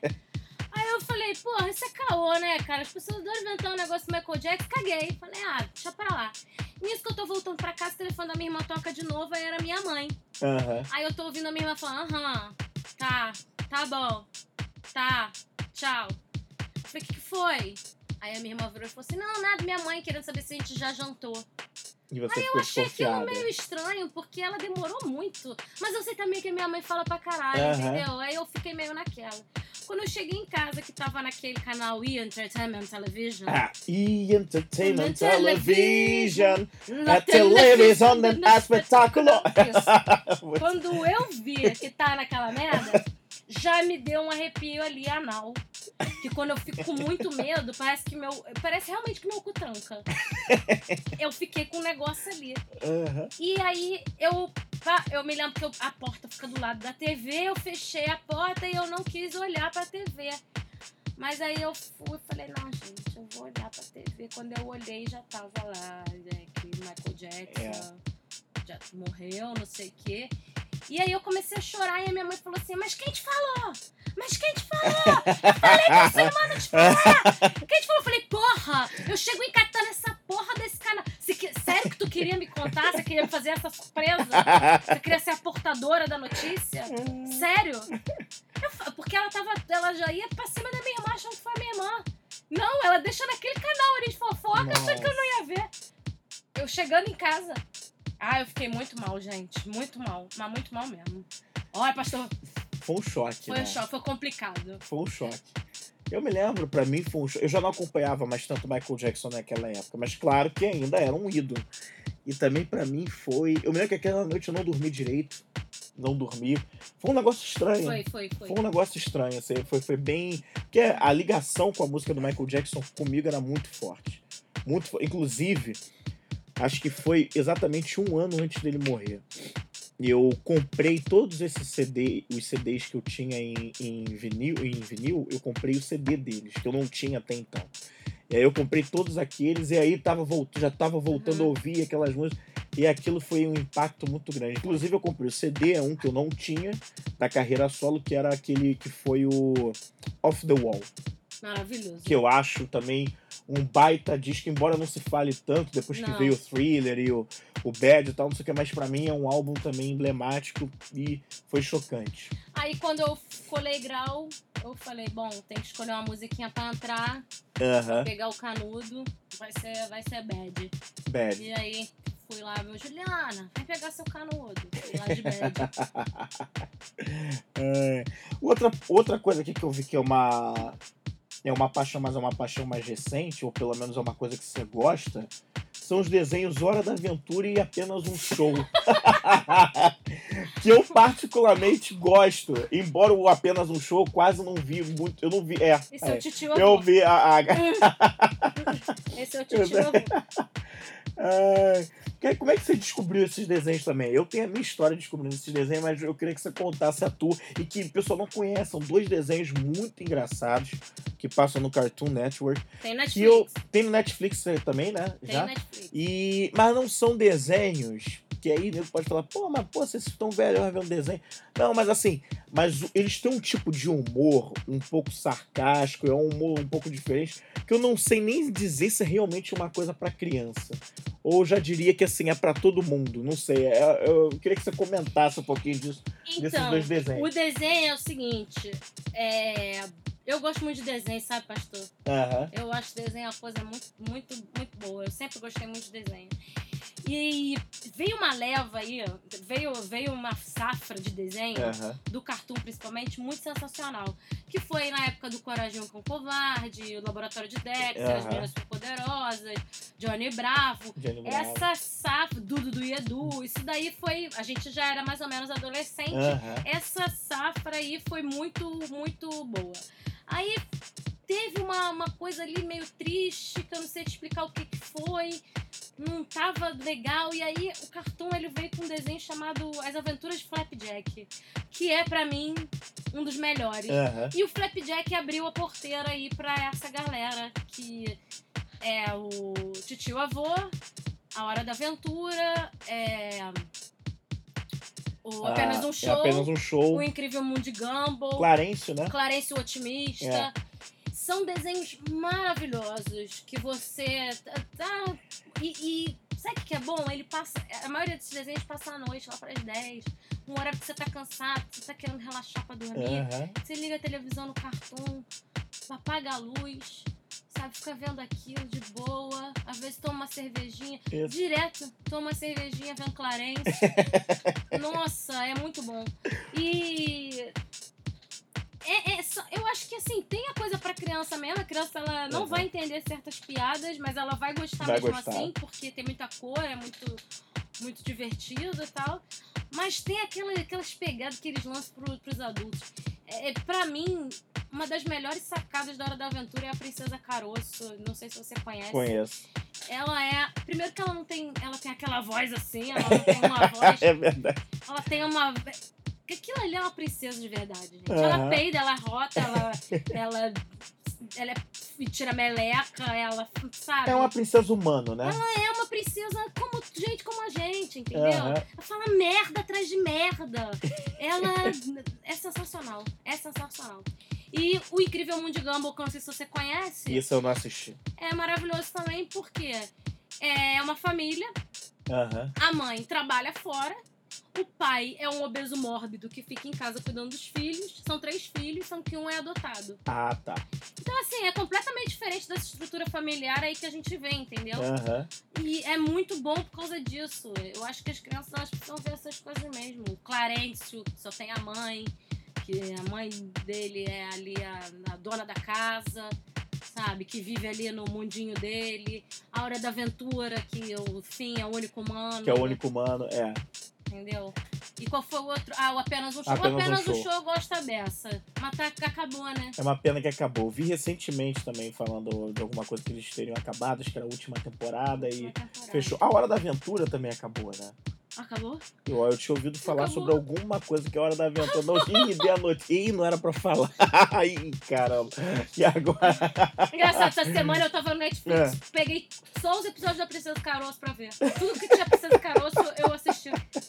Engraçado que eu vou procurar, porque eu não lembrava desse negócio deles estarem no, no Netflix. Aí você falou, é Ah, realmente. e o titio avô, ele. É, ele. Enfim, cara, precisa Eu tá vou tirar- chapado pra, Eu vou pra tirar uma desenho. Foto e vou botar isso quando, esse, epi- esse episódio for postado, porque tem que ir essa foto junto. Então, ele vive com uma pizza, com uma onça, que é uma figura de uma onça que peida arco-íris, com um dinossauro. E a pochete dele meio que faz as coisas junto com ele. Olha, isso daqui É. precisa de, de, de muitos, muitos tóxicos é. pra, pra, pra poder assimilar esse Eu desenho. fico aqui. imaginando quem cria esses roteiros. Não, esse cara aqui é tá muito doido. O cara que É criou Titio impressionante. Avô, ele não tá normal. Eu queria que você falasse pra mim, Juju. Gente, eu tô vendo um tema ali. Qual deles? Aponta pra mim aqui, por Não, não, vou deixar. Vou... Ó, vai. Ego.com. Adoro. Eu imagino que. Porque é um assunto que também me intriga bastante. Tu gosta mesmo. Eu acho, eu acho impressionante. E, tipo, eu comecei a despertar um pouco essa coisa por causa daquele nosso amigo, Felipe Pitbull, que de Pitbull não tem nada. Mas ele. Ele. É engraçado que ele sempre faz uma sacada, uma jogada, uma brincadeira com essa questão do Ego.com. E depois eu também me viciei de fazer uma, umas brincadeiras com isso. E eu fico vendo, e você postou um muito interessante, que, como esse que eu vou falar aqui agora, tem milhares no Ego.com, que foi um da Grazi Massafera e que o post dizia que Graça Massafera sai de não sei da onde com o celular na mão. Sai do aeroporto. Sai do aeroporto Mas com o celular na esqueceu, mão. gente? Oi? Como é que você esqueceu que Eu é do não esqueci. aeroporto? Na verdade, eu não sabia que era aeroporto. Não me lembrava que era aeroporto. Numa, sabia que numa era notícia uma dessa, você É esquece. impre... Exatamente. É impressionante como é que eu poderia esquecer um negócio desse. E você postou justamente isso. Você falou assim. Como é uma notícia dessa, eu vai mudar minha vida, ou você disse algo do tipo. Eu vou até procurar aqui, que é bem interessante o que você falou. E eu lembrei também o negócio do, do Crivella, ele, só que voltando, ele nomeou o filho dele como ministro é, da Casa Civil. Isso. Foi isso, foi isso aí. Mas o- a questão do post, cara, eu achei sensacional a sacada com o negócio da, da, da Grazi Massafera. Eu acho que você. Olha, olha só, eu achei que. Você, você botou exatamente. Ó, o- a manchete do post era é, ego.com. Grazi Massafera deixa a academia de celular na mão. Foi academia. Ah, olha aí. Deixa a academia. Vou- como, é que, como é que pode você dar uma dessa? Como é que pode? Grazi Massafera deixa a academia de celular na mão. Aí tem duas fotos dela em dois momentos. Ela com o celular na mão, na altura da cintura, e ela com o celular na mão, olhando pro lado, checando uma mensagem. E você, você botou assim no post, trago boas novas. Você postou assim. Quer dizer, ego.com, o quanto isso traz pra tua vida de. E quantas coisas você já viu de interessante no ego.com que você lembra que você pode Caetano foi comentar? comprar pão. Sharon Menezes é, Ah. deixou o casaco cair. Acho que teve, acho que foi o Chico que estacionou o carro. Nossa, Olha. é muita coisa. Mas né? assim, pra mim, os melhores. Eu gosto muito dessas notícias. Eu acho elas eu acho muito relevante. Mas eu gosto muito, É. muito de ver a, o, a- a- as notícias da mulher maçã e da irmã do Neymar. Da irmã do Neymar tem muito, né? Eu acho que elas duas, elas, elas, elas são muito importantes pro crescimento dessa, Da- dessa- da- desse site. É, né? E pro nosso crescimento E também. pro nosso também. Eu fico. Eu fico. A irmã do Neymar, ela é uma pessoa que eu admiro muito. Você consegue explicar pra gente um pouquinho mais sobre por que você consegue? Ah, eu acho ela. O que, que, que eu vou falar, né? O que, que eu vou falar? a irmã do Neymar. Você imagina. O que, que você faz? Porra, eu sou irmã do Neymar. Entendeu? Profissão. Irmã do Neymar. O que que você come no café da manhã? Irmã do Neymar. Entendeu? Eu acho ela maravilhosa. E agora ela tatuou a foto dela, a- o próprio rosto dela no braço, né? Saiu em todos os jornais. Ela Sério? tatuou o próprio rosto no, no próprio braço. E qual o propósito de E uma as tatuagem pessoas si ficaram. é, as pessoas ficaram criticando muito, sabe, pastor? É. Tipo, porra, que autoestima da porra. A garota tatua rosto no próprio braço. Mas, gente, Você consegue ver Se uma eu coisa fosse a irmã do antropológica? Como é que você Neymar, consegue... eu também tatuaria. Exatamente. entendeu? Eu tô até pensando em tatuar a irmã do é- Neymar no. Eu acho que ela tá Então, certíssima. De tão importante. Cara, eu acho, que- acho que é, realmente tem aí. Você levantou uma bola muito interessante. Outra coisa de ego.com que eles puxam muito é aquela que eu também adoro aquelas coisas, né? Fulano é vista com um vestidinho preto ou com um vestido vermelho, essa coisa toda, né? Que é o momento moda Fulano é deles, visto né? de shortinho, fulano é visto É. de shortinho De short. no Leblon. Isso. Que bom, né, que tava Que de bom, shortinho. né? Que bom, né? Porque se tivesse pelado, né, eu tava tentado Exato, é. Eu, eu não consigo. Realmente, Juliana. violenta ao pudor. É, é, não, ainda bem, né? Ainda bem, acho que. Ainda bem que tá de shortinho. Ainda bem que tava de shortinho. Olha, são coisas que levam a gente. Eu queria também que você falasse, a gente falou do ego.com, Graça Massa Fera. que é Eu adoro o Ego. É Essa semana eu li que a Fanny engordou 15 quilos. a Fanny, do Big Brother. É. Fez Big, Bro- Uhum. Big Brother lá alguns anos atrás, 2007. Engordou 15 quilos. Mas ela tá super bem com o corpo dela e é isso mesmo. Você viu que saiu uma matéria lá mesmo com o encontro dela, com a Sim, Siri, com o alemão, agora 10 anos Exatamente. depois. Mas aí dessa matéria surgiu essa dos 15 quilos. Ah, entendi. Entendeu? Entendi. Aliás, maravilhoso esse trio, né? Esse trio fez história, Fez né? Foi o melhor. Big Brother. Melhor Big Brother. Não foi? Melhor Big Brother. E por que que você acha que não deu certo lá Siri e alemão? Ah, eu acho que ela é muito chata, né? Ela era bem chata. ela era muito chata. Ai, ai.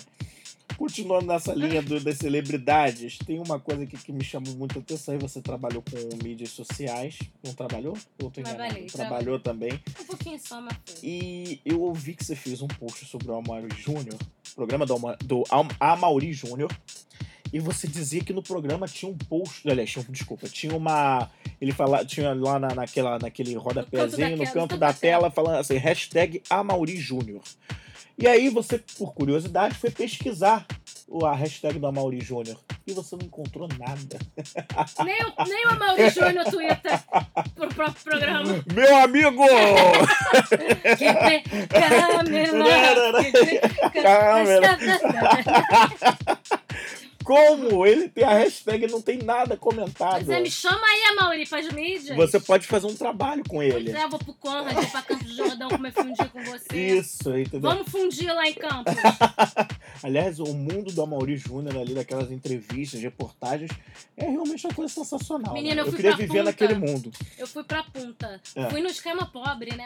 Não fui no esquema, no esquema Mauri. Mas o tema da minha viagem foi esse. Foi esse. Foi esse. Que É Caramba, foi isso aí. Porque não tem como você ir pra punta e não lembrar desse E menino. não lembrar dele, né? Mesmo que como. você vá fudida contando moeda, que eu fui contando moeda.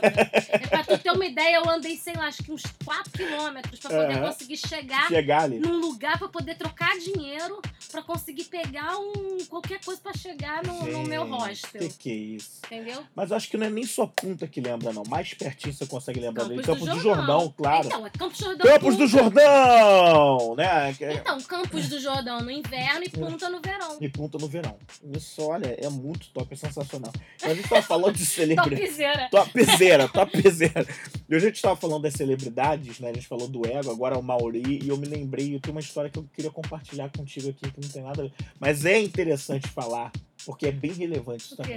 Essa semana eu fui almoçar num restaurante aqui perto, um restaurante na Barra da Tijuca. Hum, Que nem aqueles. o- as reportagens de num restaurante na Barra da Tijuca. E quem chega junto comigo? Mentira. Adivinha? A Mauri? Não. Quem? Antônio Fagundes. Ah, O mentira. rei do gado. O rei do gado. Sou desse Chão chão de um rei a peão. Um laço na mão. Laça fera. Então- ele, cara. Ele é mezenga, né? Ele era o Bruno, Bruno Mezenga. Bruno Mezenga, exatamente. Ele almoçou, ele tava no buffet ali comigo, tal, não sei o que. Não conversei com ele, não troquei Ele mais. não gosta de atraso. E eu queria. É mesmo, é? Ele é assim, é chato? Ele não gosta Você de teve alguma não. experiência com ele? Eu Ali no ego. Tá vendo como é importante ler o ego? Ainda bem que a comida dele chegou lá na hora, né? Foi tudo ele certinho. Foi tudo... Teve uma briga danada com Suzana Vieira por causa disso, menino. Sério? É É. mesmo, né? Caramba, cara. Olha aí.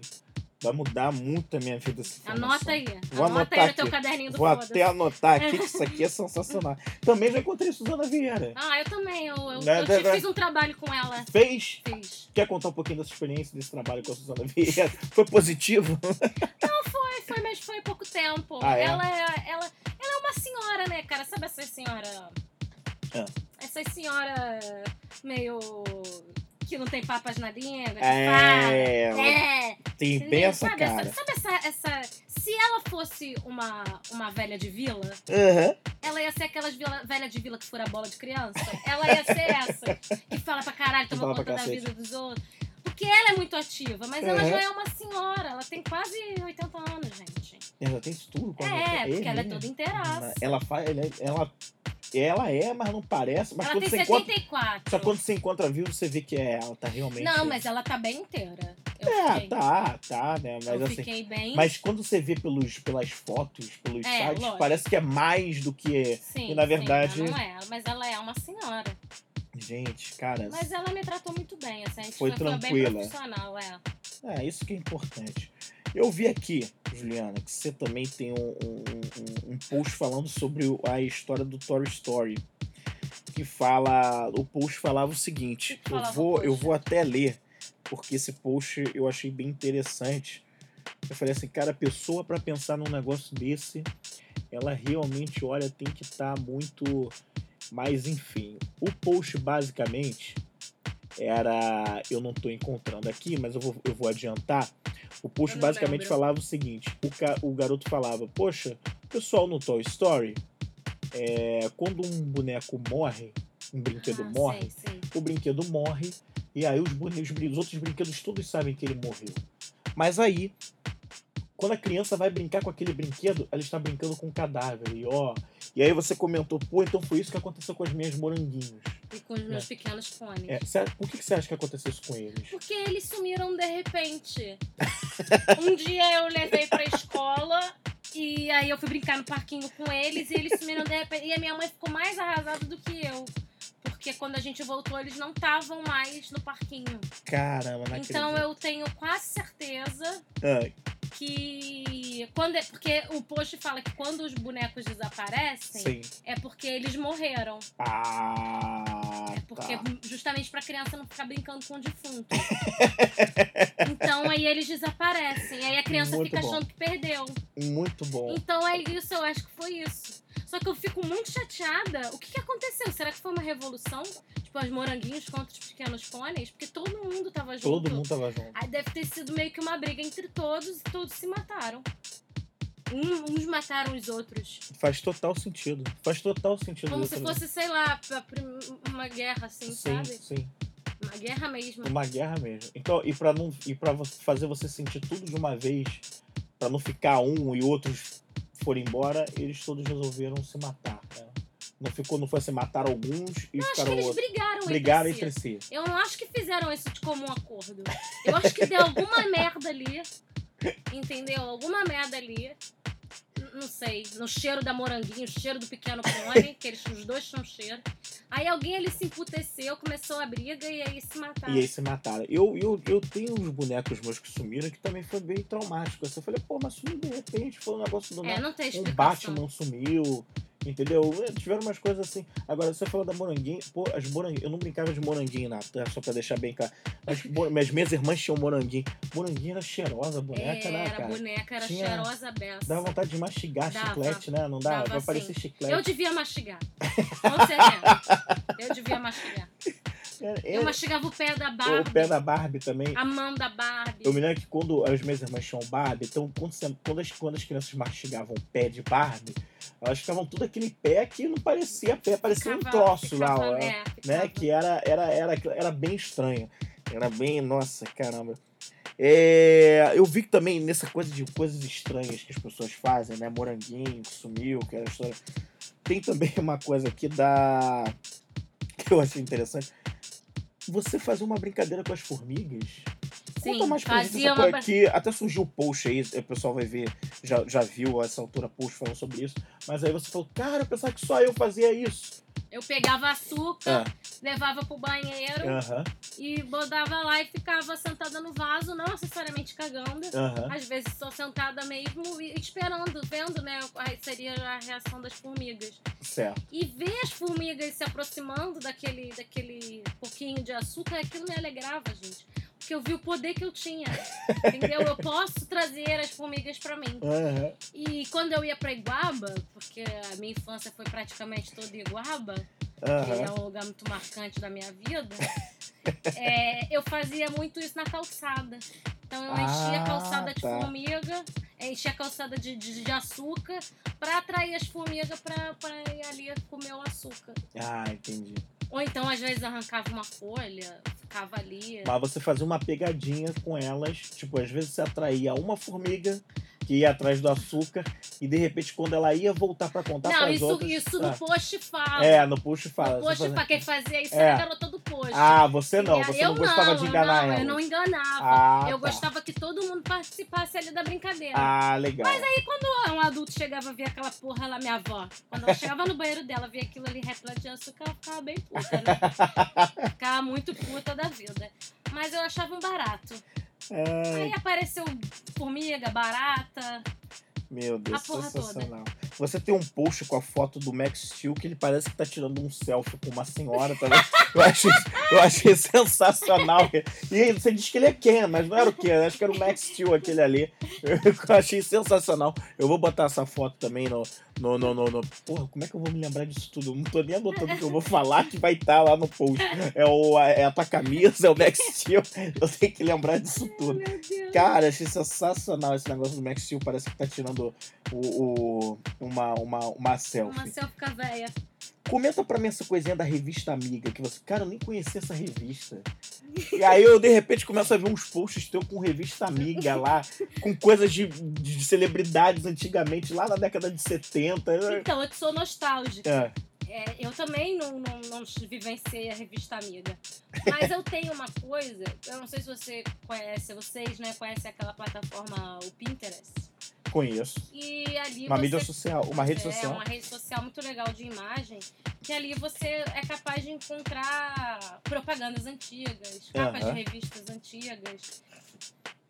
E aquilo ali é um espaço muito bonito, né? Pra você reviver coisas, coisas legais. E ali você também te dá abertura pra você procurar no Google também. Aham. E eu sou muito de procurar coisa antiga. Então eu procuro capa antiga da querida, capa antiga não sei o quê. Eu procuro capa antiga dos carnavais da manchete, Sério? putaria braba. Nossa, mas tinha muito. baile do é, esse, preto. baile do vermelho e preto. Sabe? Eu lembro do comercial da manchete, Eu- a voz do cara sim, falando. né? Sim. Eu gosto de ver essas capas antigas, sabe? Aham. Das putaria do carnaval. Eu procuro isso, isso é uma coisa que eu busco no Google. Eu tenho aham. até vergonha, gente, que o homem que fica olhando as coisas escondido, Ah. lá, da, lá da, do governo lá do Obama, Ah. que fica olhando o que a gente vê, Ai, ele deve Pegou ficar assim, isso. que coisa que essa menina tanto Quer- olha merda, É. gente, que essa menina não vê nada produtivo. E tem gente preocupado que olhou pornô, né? É. E perto disso aí, né? O que, que é isso? Procurar, mas, tipo, procurar revista amiga. E aí o bom são as manchetes da revista amiga. Se vocês tiverem a oportunidade de jogar no Google, vejam, porque isso é uma Era o ego mais de ba- antigamente, Sim, né? sim. Exatamente. O ego numa mídia mais antiga, Muito maravilhoso. E um pouco mais é, re- recatado. mais recatado, você É, acha? tem aquela coisa É. recatada. É, porque hoje em dia você pega essas revistas aí femininas, aí tem esse negócio de saiba como fazer anal sem sentir dor. Não tinha isso nas outras capas, Não né? tinha isso antigamente. Não tinha isso. Essa, essa coisa da. Não tinha essas dicas. Não tinha, não tinha. Se tivesse, né? O mundo já tava muito mais Muito mais avançado, né? frente. Muito mais à frente, né? É. Você acha exatamente isso. Aí quer dizer, a mulher dessa época fez tudo anal com dor. Podendo evitar, né? Mas só foi saber. Pô, elas devem ficar com muita pena hoje, né? Poxa, se eu soubesse naquela época. Olha, é incrível. O... Eu também tenho aqui, ô Juju, você falou. Ah... dessa- Gente, um monte de coisa. Cara, eu botei muita coisa. Desco- de- Descongelar o Roberto Carlos pro Natal, né? Você tá enjoada dessa coisa de ter o Roberto Carlos no Natal? Você sabe que. Essa coisa de Roberto Carlos, Simone Você sabe também. que eu acho que se no dia que não tiver, acho que eu vou ficar triste. Você acha? Eu acho que aí vai vir a nostalgia. Vai ser o fim de uma era, Aham. entendeu? Enquanto tem, ainda ainda estamos vivendo um momento. Um momento, né? Esse, vivendo esse momento lindo. Olhando pra você Ah. e as mesmas emoções sentindo. Eu espero que ele ouça esse podcast e vai ficar emocionado. Ele vai ficar muito emocionado. Eu acho que ele só aparece mesmo nessa época do ano. O, o Roberto Carlos, ele é o novo Papai Noel. ele só aparece pra isso. É, Mas tá valendo. é o Papai Noel da Urca, né? É, exatamente. Eu não vi esse ano, fiquei super chateada. Sério? Você acompanha todos os anos? Não.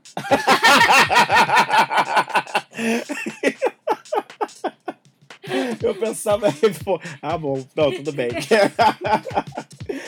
Cara, Mas eu achava que eu acho bacana ver, né? mas paz, meu, tem um primo que acompanha. Tem a minha idade. Mas você sabe de uma coisa? É. Meu pai morreu em 2010. Meu pai gravou o especial do Roberto Carlos desde 89 até o ano que ele morreu. Até o ano que ele morreu. Sério? Ele gravou. Então eu costumo dizer, eu tenho os especiais lá em casa. Então se, você, se alguém quiser ver o do ano passado, eu pego o de 89 ou de 90, que é a mesma merda. Sabe o que eu acho? Você deveria transformar tudo isso em post. É a colocar. mesma merda.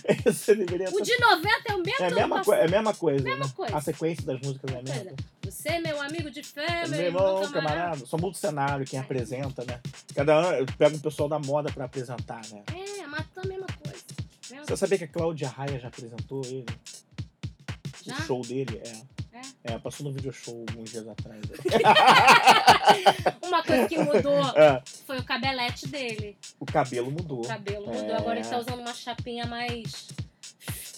Mais, mais ali, tá mais, mais alisado. Ah, entendi. Entendeu? Tan, tan, tan, tan, tan, tan, Eu acho que tá tan, na hora de mudar aquele visu. Aquele visu você acha? Botar uma coisa tipo, lá, fazer um, Não sei, eu acho que podia fazer uma brincadeira ali, né? um corte da moda que você acha que ia pegar bem nele ali. É, acho que de repente uma coisa. Tipo o novo do Wake, o novo penteado do Wake, Pode careca. ser, De pode ser. repente, né? Acho que ia ser maneiro. Pô, tá bom. Ele nunca. Já viu o Roberto Carlos de barba? Não. Comecei a imaginar agora que tem muitos memes falando, eu, eu pra mim mesmo, hoje eu vou dormir cedo, 3 horas da manhã, Roberto Carlos de É, barba, é pesquiso lá no. Google. Nunca achei.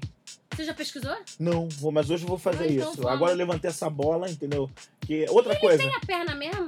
Ele não tem? Já ouvi essa história que ele não tem a Ele perna. não passou um trem em Um cima, trem né? passou em cima, inclusive eu tinha, eu ti- tive uma professora que a mãe conhecia, a mãe tia da dele. mãe, do primo, do irmão, da É, avó. um negócio assim, aí ela tinha Viu a perna. tive um, teve um convívio com o Roberto Carlos ou com a família do Roberto Carlos e sabia essa história era verdadeira. Roberto Carlos, você tem ou não a perna? É, tem, tem ou não, é, entendeu?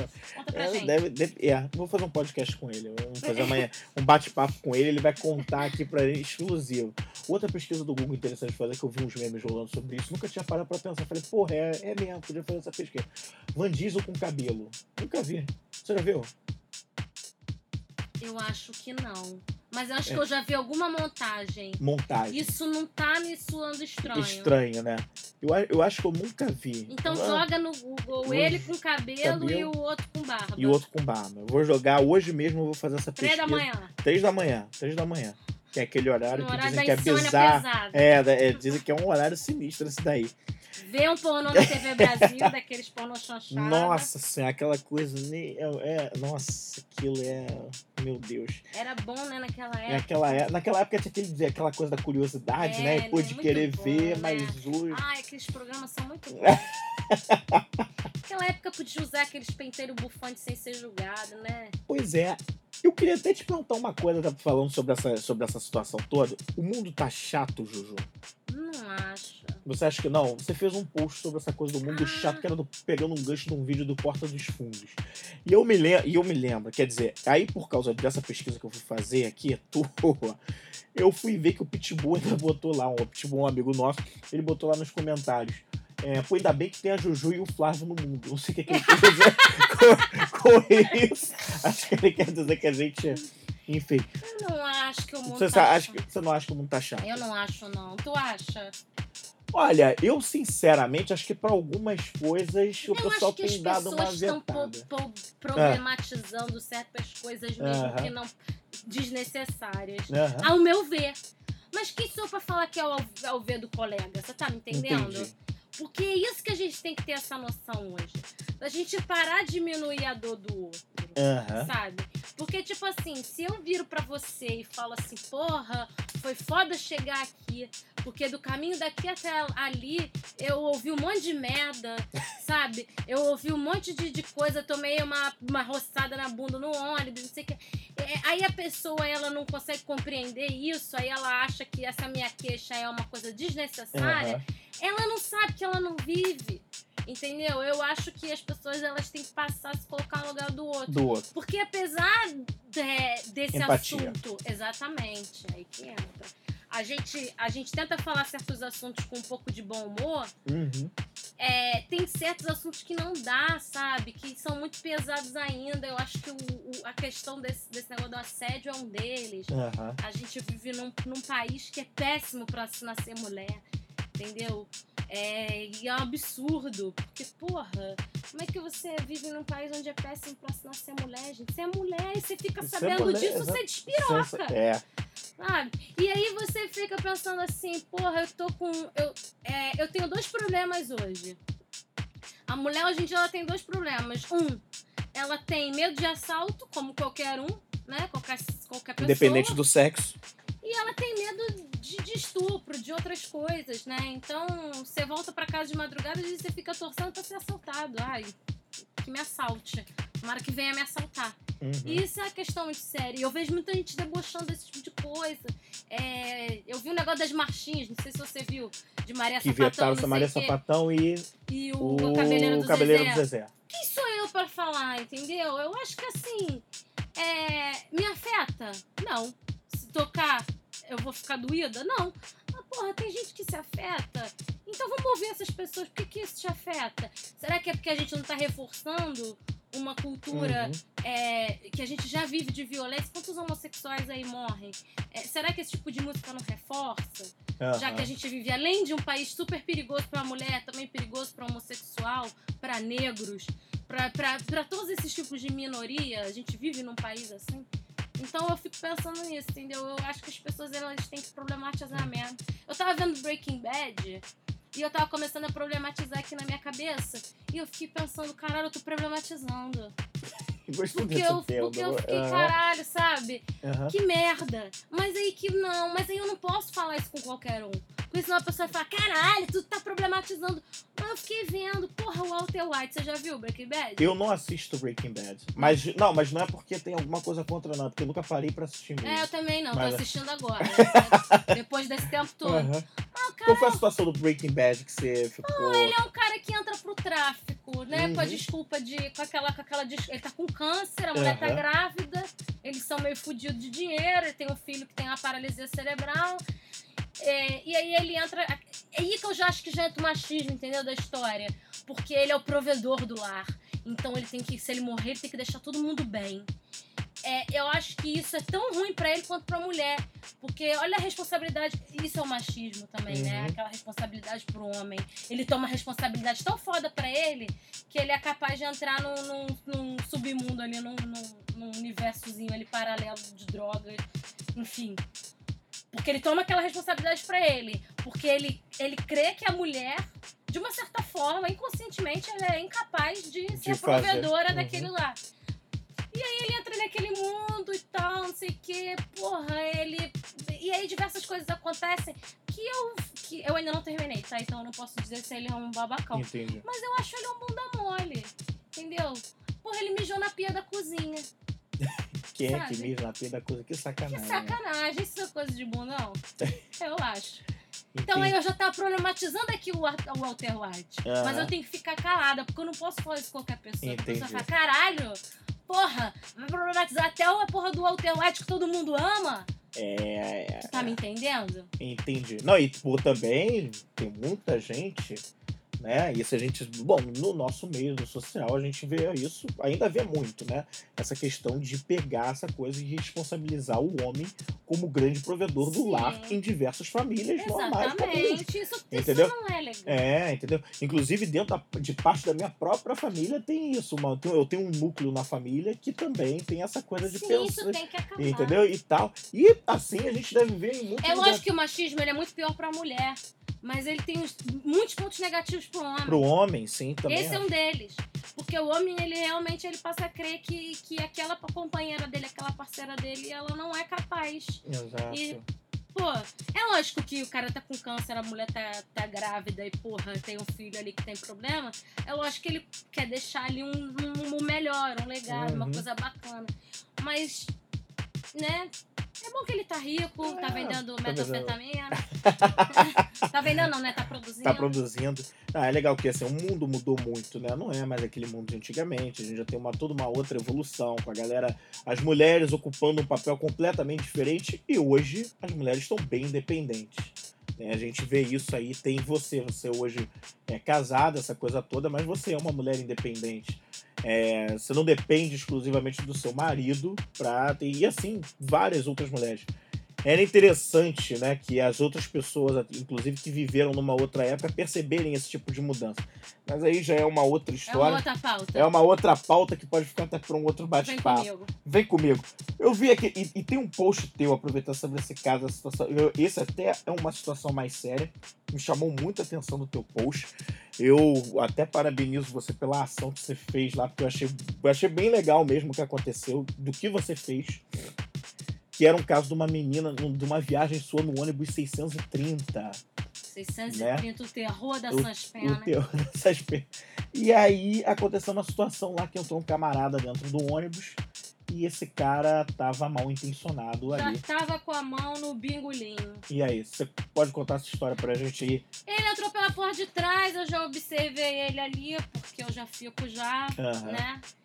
Uma, uma menina muito nova, aham. É, sozinha ali no ônibus. Resumindo a história, ele esperou vagar lugar do lado dela pra sentar do lado dela. Na verdade, ele tava esperando vagar lugar em qualquer. do lado de qualquer menina, né? Aham. Qualquer mulher que fosse. tivesse mais aquele jeitinho de menina. Uhum. Eu já tava de olho nele, aí eu vi, nisso que eu vi, eu vi a cara dela de pânico, porque o ônibus estava cheio, mas as pessoas estavam descendo. E ele já reganhou as pernas. E a, essa cara dela foi uma coisa muito assustadora. E eu chamei ela. Ô Patrícia, vamos descer, tá esperando o quê? Esse é o nosso ponto. Só que eu não conheço a garota, A a, garota- gente desceu. E aí a gente se abraçou, não sei o quê, foi uma coisa bonita, porque, pô, a menina realmente percebeu que ela tava em perigo, né? E não é a primeira vez que eu faço isso. Eu já tinha feito isso uma vez. Já, já botei uma menina do meu lado. Falei, Uhum. ô, senta aqui do meu lado. Fingindo que também conhecia por causa disso. Isso é uma coisa que acontece todos os dias dentro do ônibus. Todos os dias. Isso é muito, Uma muito coisa recorrente. comum, exemplo, cotidiano, cotidiano. É, cotidiano. Já tá ali. Eu queria saber muito que, se você tiver oportunidade de perguntas, Uhum. perguntas dos seus fãs, que eles me respondessem por que, que o homem ele sente tanto prazer roçando o peru no ombro das mulheres dentro do ônibus. Porque eu não, não consigo entender qual é, qual é a onda do, de roçar o peru no nosso ombro. Não, não, não vejo. É, me parece que. Eu acho que é muito. Bom, não sei, né? Mas me parece uma coisa muito doentia. Mais aí. Eu acho que já não é nem mais um caso assim de qualquer homem. Me parece muito mais um negócio de uma pessoa que tem alguma coisa. Cara, não sei te dizer, algum desvio mental que a pessoa tem aquela coisa de, de, de se excitar com isso e de querer naquilo ali buscar algum tipo de prazer, mas sem ligar para um em volta e sem ligar para aí entra a questão da empatia, né, de justamente da outra pessoa, sabe? Da questão da permissão, é, da questão do lugar onde você tá. Você nem conhece a pessoa e você faz um negócio daquele que é, é absurdo. Ou seja, uma pessoa dessa não sabe viver em sociedade. É um negócio completamente bizarro. Que coisa, É né? bizarro. Porque É não- uma coisa doentia, na minha opinião, entendeu? Pessoa que sente, pra- que sente Né? prazer no ombro, né? Tá, tá ali, É. tá servindo qualquer coisa. tá servindo qualquer coisa. É, é inacreditável. Eu vou para um momento mais alegre, depois que a gente comentou esse assunto, que, eu, que esse, esse, isso aqui eu achei demais, né? Que foi um, um post que você fala da banheira do Gugu. Oi, E aí, oi, uba, uba, uba, uê. E aí o teu post eu vou ler aqui, porque foi muito interessante. Você botou assim, banheira do Glu-Glu, sabão, bumbum melado, biquíni encravado, pagodeiros com penugem no peito, geral almoçando nessa hora, as martriacas na casinha, na cozinha, desculpa. Passa o sal, oi, oi, oi, uba, uba, uba, ê. Irmão, na puberdade, na puberdade disfarçando o pênis erecto. É, Essa foi demais. Ah, Solange Gomes, Luiz Ambiel, Ellen Ganzaroli, entra Carla Pérez. Antes, dá uma, antes dá uma palhinha. Muda de canal. Globeleza, rebola. Glitter na chota. Tranque. De boa. Maneiro. Brasil. Adoro. Passa pimenta. Hoje é bruxeta. Tudo isso pra dizer que uns Bilal, umas pepecas, purpurina e maruba chocam a internet. Tudo isso sem o menor cunho pornográfico. Tudo isso muito gozado. Eu gostei muito desse texto aqui, foi muito bom. Foi por causa do clipe da Clarice Falcão. Ah, é? Você viu. Lembro, lembro quando teve o lançamento. Não foi um clipe. Aí as pessoas falam assim, ah, porque aí teve um debate na, no, no, no- As pessoas, elas debatem muito, né? Esse também é o negócio de problematizar. Sim. E aí teve um debate no, no, num post de um cara lá, e aí. é, eu não tô dizendo que eu gostei do clipe, que eu achei Aham. o clipe maravilhoso. Eu tô dizendo que eu tô impressionada com as pessoas estarem chocadas com o clipe. Entendeu? Porque da mesma forma que a pessoa ela tem direito de não gostar do clipe, ela tem direito de não gostar do clipe do Engenheiros do Havaí. Uhum. Entendeu? De, tem direito de não gostar do clipe do Capital Inicial, do clipe do, do- dos meninos ali dos Backstreet Boys, sabe? Aham. Não gostou do clipe. Ok. Mas não é essa a questão. A questão é, não gostei do clipe porque o clipe tem Pepeca É. e tem Bilal de fora. Você acha que nesse não entra um pouquinho daquela questão da gente ter falado do mundo tá chato? Será que também não, não passa um pouco por aí sobre essa questão também? Não, Do sabe pessoal- por quê? Porque eu acho que as pessoas que falam que o mundo tá chato são essas pessoas mega conservadoras. Uhum. É isso que é interessante. O mundo tá chato só na hora de você reclamar os seus direitos. Só na hora do, do, do preto reclamar que, que, porra, que sofre racismo. Da Uhum. mulher reclamar do machismo. Entendeu? Do, do, do- das bichas falarem que sofrem homofobia. Só Uhum. nessa hora que o mundo tá chato. Porque na hora de ter umas pepeca e uns bilau, aí, porra, que absurdo. É o conservadorismo. Dorismo. É, é- quem fala muito que o mundo tá chato são essas pessoas, assim, que não, não costumam muito debater. Mano, por que que tá chato? Sim. Por que que, pô, o cara não pode reclamar? Pô, mas porque a pessoa que tem, que, que preza um pouco pela liberdade do outro, ela consegue entender que aquilo é uma, são, são, são xoxotas Aham, e pirocas. Que não estão duras, que estão ali normais, dançando uma musiquinha. Uhum. Ora, o clipe é bom? Não sei, foda-se, é um clipe. Mas é, é- é engraçado É. Esse, esse, essa coisa, porque, né, a Uhum. gente roçou tanto a nossa xoxota na quina da mesa vendo a banheira do Gugu. Entendeu? Roçou tanto a nossa xoxota na almofada. E aí agora, essa coisa aí por causa de. de- O que, que é mais pornográfico? Aquele clipe ou a banheira do Gugu no domingo a gente almoçando? Exatamente. Era isso, eu ia tocar até nesse ponto. Acho também que tem muita gente que confunde arte com essa coisa da, da, da, da, da, putaria, vamos dizer assim, né? Aquilo era putaria da Aquilo era a brava. putaria da brava. E assim, eu acho que tem muita gente que confunde essa questão da arte, o nu dentro da arte. Acho que tem muito disso também. Eu não vi esse clipe da Clarice até hoje. Na época eu tentei assistir, acho que tinham cortado o vídeo, alguma coisa Uhum. assim. Eu não consegui assistir até hoje. Depois acabou que eu não procurei, eu tava trabalhando na época e tava fora, não, não, não, não, não, não parei para prestar atenção nisso, tentar buscar. Mas conhecendo um pouquinho pelo trabalho da Clarice, não acho que o clipe dela foi por uma vertente de putaria. Não, não foi, eu vi. Então, eu acho que confundem demais a questão de o nu artístico, aquela coisa da, da. Porque assim, eu acho, eu consigo ver arte dentro, de, dentro do nu. Desde que feita de uma maneira de que realmente quer, tem um interesse da arte, de mostrar. Eu consigo ver isso. Eu consigo separar isso do que é o nu com putaria. Sim. Entendeu? E que eu não acho que as nem nu. pessoas. E que era É. pior, porque você não tá nem nu. A banheira do. Gugu, é. isso que é engraçado É. na banheira do Gugu. É, ela, te, ela te dava uma paldurice ali que você não tá nem vendo o que você quer ver de fato. Exatamente. Você tá tendo ali uma preliminar. Às vezes acontecia do biquíni escapar, mostrava o biquíni. Exatamente. Você tá vendo ali uma preliminar é, muito brincalhona. Uhum. E, e isso faz com que, ai, poxa, estamos aqui brincando de catar sabonete. Sabonete é uma coisa que melequenta, né? Que escorrega. Quer dizer, tudo simulando um- um- uma punheta, na Exatamente.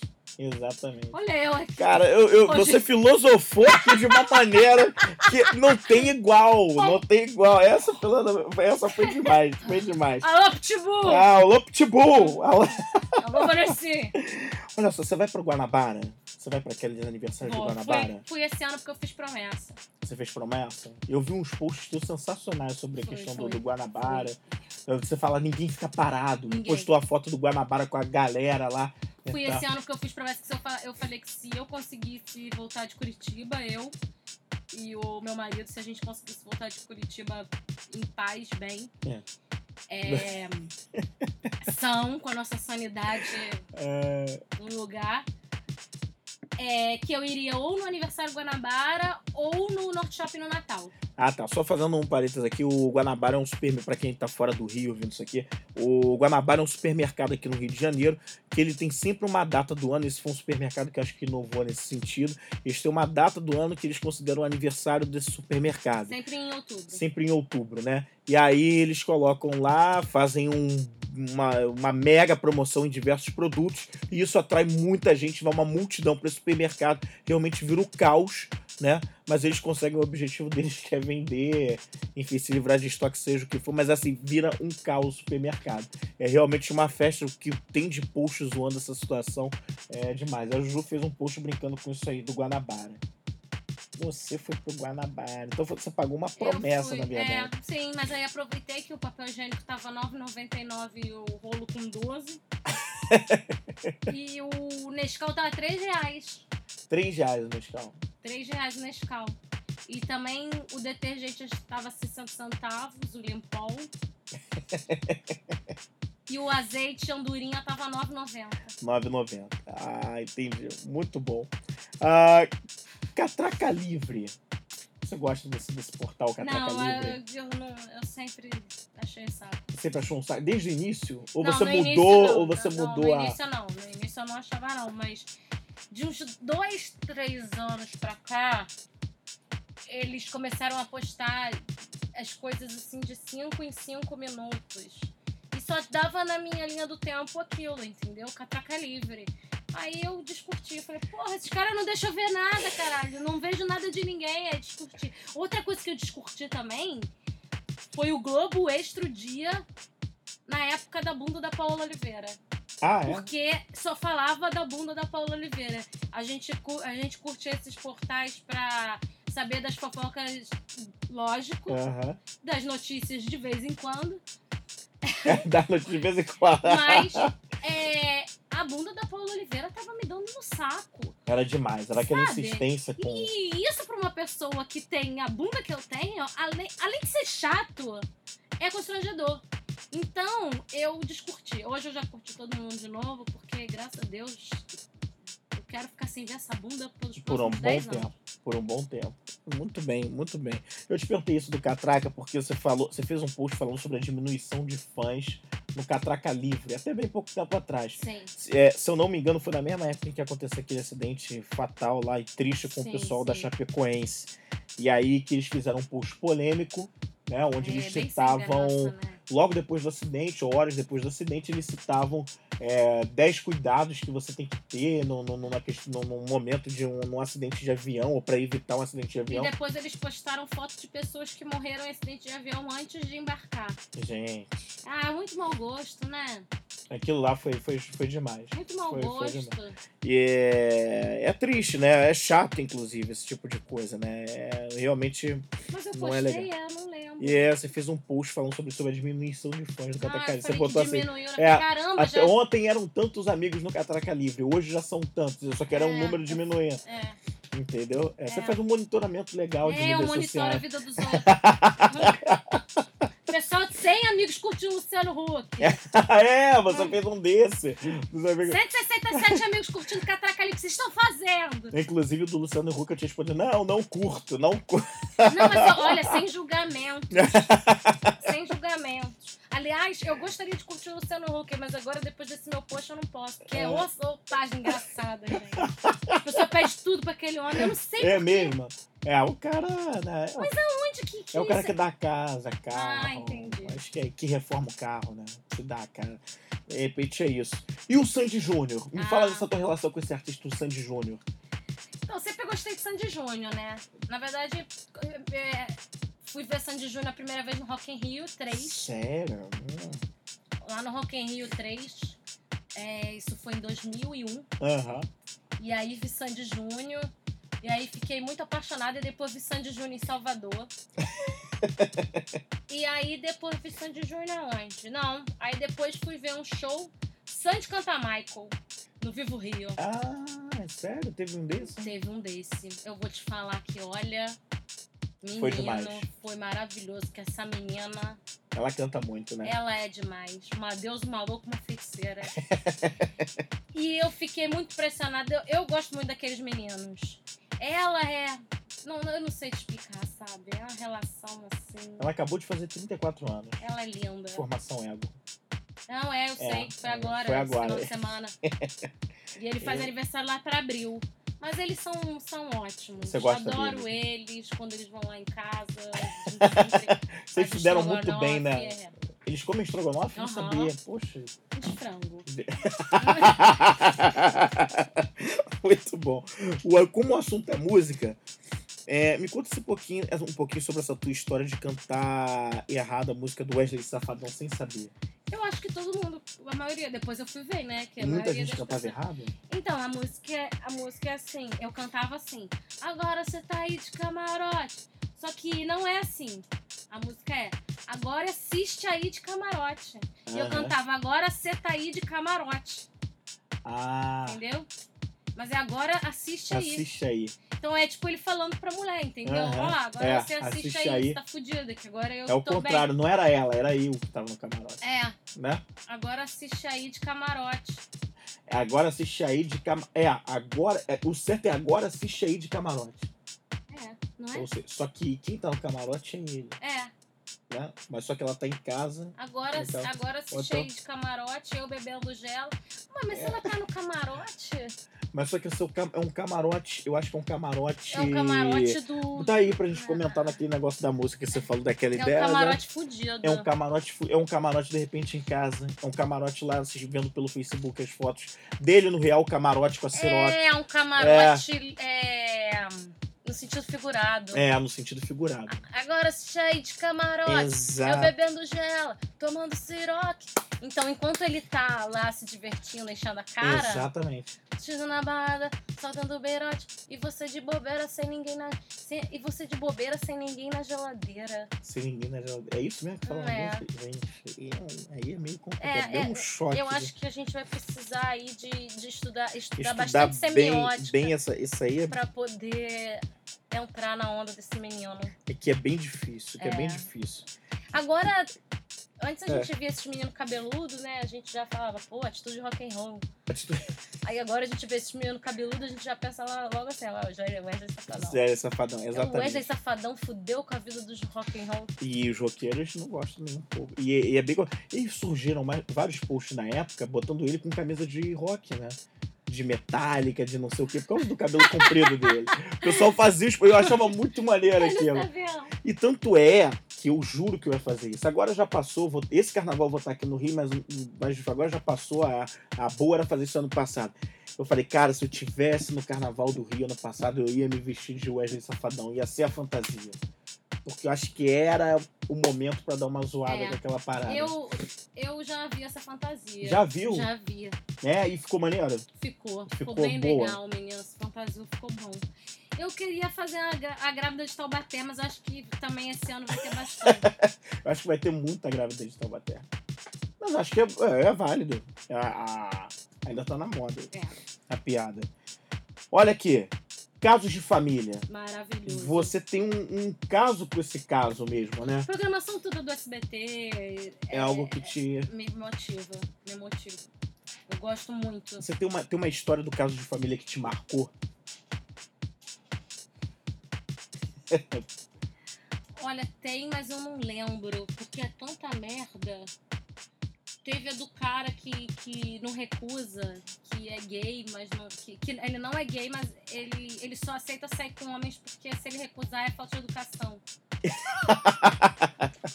ele não recusa convite porque é falta de educação. Sério. Mas é muito bom, gente. Eu queria apresentar aquele programa. Ah, você queria apresentar Eu esse programa? queria, eu queria. Você lembra? Era, era a Márcia Goldschmidt que apresentava, Lá, né? Lá atrás. começo. Aliás, a Marcia Goldschmidt já teve um bando de programa assim, né? Que ela falava até assim, mexeu com você, mexeu comigo. Ah, ela falava eu isso? sou Márcia Goldschmidt. Eu só me lembro que ela falava assim, gente, não tô acreditando. Ela sempre lançava uma dessa, né? Mas teve o negócio do mexeu com você, mexeu comigo. Sério? Tanto que quando alguém mexia comigo, eu falava, olha, eu vou falar com a Márcia Goldschmidt. Porque ela era maravilhosa. E ela fazia aquele negócio do polígrafo. ah. A mulher achava que o homem tava traindo, botava polígrafo. Agora tu vê, né? Uma máquina de polígrafo é um negócio tão caro. Tão caro, menino. exatamente. Você vê Homeland, eles usam pra descobrir Não, lá. nunca vi Homeland é, também. eles usam pra descobrir lá quem mente, quem fala a verdade, Ah. o pessoal da CIA. E aí a Marcia Goodmit tinha uma no programa dela. Meu Deus do céu, hein? Para o polígrafo, ele mentiu. Aí aparecia uma luz vermelha quando ele respondia a tal pergunta. Meu Deus Para o polígrafo, ele disse a verdade. E aí ficava tudo bem. E era com essa voz. Sim. Com essa voz. E aí, depois da Márcia Goldschmidt, teve a Regina Volpato apresentando o Caso Aham. de Família, que ela era. Lembra da Regina Volpato? Essa. Era uma lourinha? Não, Não. Ela era muito serena, muito, muito elegante, Uhum. falava baixo, e ela pedia licença pra falar, e aquele programa, aquela confusão toda. Aí depois foi a Cristina Rocha e descaralhou tudo. Que é- Eles gostam de um apresentador assim, né? Pra É. esse tipo de programa. Mas um a que Cristina- toca o terror mesmo. A que- Cristina Rocha é família do negócio da família Silvio Santos, né? Não que ela Ah, não é? seja boa, mas Uhum. ela é da família do Silvio Santos. Não sabia. Olha aí. Ela Casos é. de família, gente. Eu, é, traz, eu acho que traz muitos ensinamentos. Você de lembra do programa da Cristina Rocha antigamente? Não. Não de galô, de galô, Cristina? Ah, sim, sim, Alô? sim. Não sabia que era. Cristina. Nunca associei que era essa mulher. Era ah, ela. tá, era ela. Ah, Aí tá. tinha também o Não de Galô, Diga Como Vaga Listeu. Nossa senhora. E você gostava de tudo isso? Gosta, pelo Gosto, gosto. Aliás, Fantasia vai voltar. Com o Pablo? Não, Não. não, sei quem vai apresentar. Ah, uma boa apresentadora de fantasia foi a Carla Pérez, né? Carla Pérez foi apresentador, nem lembrava I de disso. escola. Cara. o de Escola. 1997, 98. Muito bom, muito Nossa. Cara, olha, muito, muito bom. É. Cara, a gente, você falou do Rock in Rio, a gente se encontrou num Rock in Rio, você lembra disso? Lembra? Em 2011, Lembra. Que a gente tocou o terror lá, Nossa, eu tava. que você tava muito bem. Eu tava mesmo. tava mesmo. Naquele Rock in Rio eu só saí quando o homem falou assim: minha filha, vai embora. Ih, gente, olha aqui, ó, o telefone tocando. Olha aí, Tem gente. desligar aqui, ó. Calma aí, gente, rapidinho. Sacanagem. Cara, Rock in Rio 2011. Foi. A gente foi super divertido, gente. A gente se encontrou por acaso. E aí a gente não la- largou mais. A gente não se largou Não, mais não até, o, até o final. Só que a gente entrou com uma garrafa. Você não tava nessa hora. A gente entrou com uma garrafa escondida de, de negócio de, de, de Nossa vodka. senhora, eu cheguei depois, eu Pois cheguei bem é. tarde. Aí a gente bebeu essa merda. Cara. Nossa senhora. Você lembra que eu dormi, a gente dormiu? Você não dormiu, né? Eu não dormi. Eu me lembro que vocês dormiram, a gente tava. Não foi no show do Coldplay, mas foi antes, acho que foi naquela Era parte de. Maná, foi Maná? Foi não, Maná. foi Maná, não. Maná a gente foi zoar. Foi entre o. Foi entre um show e outro. Foi entre, foi entre Coldplay e Maroon 5, eu acho. Ah, tá. Ou não foi no próprio Maroon 5? Será? É, talvez tenha sido no próprio Maroon lembro. 5. Nossa, aquilo foi muito. Que Rock in Rio maluco. É, Que Rock in foi- Rio louco. Louco, louco. Nunca mais fizemos um daquele. E Esse ano tem de novo Rock in Rio. Vamos levar o tala- talarico pra. Talarico tem, tem negócio de claustrofobia, mais que eu. Sério? É mesmo? né? Sério. Mas ele acha que Rock in Rio fica tudo, todo mundo amutuado, é porque ele vê na TV. Na ele- TV, não tem noção que aquele é um parque. Inclusive aqui, agora vai ser aqui em frente, vai ser no. no- no- no- Já tem até onde dormir. Já tem. Já... Olha aí, que beleza, tá vendo? Tá mais fácil do que. Tá ótimo. Puxos positivos. Pontos não- positivos? Posts positivos. Posts. Você fez um post, aliás. É, você fez um post comentando que alguém te deu essa dica quando estivesse triste. Você aprendeu isso lá em Curitiba. Quando você estivesse triste, você fazia um post positivo no Facebook, que isso melhorava Com consideravelmente. frases É, motivacionais. com frases motivacionais. Da Clarice Lispector, do Caio Fernando Abreu, do, da, do Ayrton Senna. Aliás, eu tenho que voltar com isso. Tem que voltar, né? Do Walt Disney. Walt Disney. É muito boa essas frases, né? Tipo aquela Pedras no meu caminho. Tem Isso. todas, que um dia eu vou construir um castelo. Tem uma que é assim que eu acho muito, É. muito boa. É. Que é. Se um dia você fizer alguma coisa e ninguém notar, não fique triste. Pois o pôr do sol é lindo e ninguém bate palmas. Essa pessoa que escreveu isso, ela nunca foi no arpoador. Eu vou te contar então uma coisa que fica. Eu não sei se posso dizer que é são frases motivacionais, mas são bem interessantes. Existe hoje aqueles aplicativos de solteiro, você não deve ter participado, você já estava O casado. cardápio humano. É, é, o cardápio humano. E é muito engraçado, assim, algumas coisas. Porque você tem frases sensacionais das pessoas, entendeu? Você, Como, por você exemplo. printa, pô, pastor, tem. Printo. Ah, Printo. Eu, eu, assim, teve coisa que eu sem querer apaguei, porque eu me tentando manter um backup no. Aliás, tentando limpar a memória do celular, sem Aham. querer apaguei muita coisa. Mas eu tento, vez ou outra, eu lembro, porra, tem que printar isso, deixar aqui guardado, tem que fazer um novo. Mas tem coisas do tipo, numa moldura simples, eu sou aquilo que se vê. Puta é- merda. Tu E não, chove tu não tem disso. vontade de pegar E uma mulher chove. dessa? Nossa, poxa, Casei. na hora, casei, casei, casei. Olha, é, é impressionante. E fora outros que eu só for ficar aqui, são, são sensacionais. Tem coisas, tem frases que muita gente usa. Você vê assim, toda hora você tá passando. Tem muito do. que eu também acho sensacional aquilo. É. Linda por dentro e por fora Temer. Nossa, como chove! como chove isso no rap nem no Tinder. Olha, Eu é conheci ótimo. um menino que ele. Um amigo nosso em É. comum postou uma frase dessa motivacional, que a frase era assim: as pessoas não mudam. Elas melhoram pela, por, aquelas que, por aquelas pessoas que elas, que elas amam. Uma coisa assim. Aham. E aí, depois disso, depois que esse menino postou isso que eu vi, esse menino que eu conheço, que eu me relacionei, ele repetia isso direto, toda vez que ele fazia uma merda. As pessoas não mudam, elas melhoram por aquelas que elas amam. Aham. As pessoas não mudam. Né? Aí um dia eu me emputeci e falei assim: para de ficar repetindo essa porra dessa frase, lendo o Facebook do menino.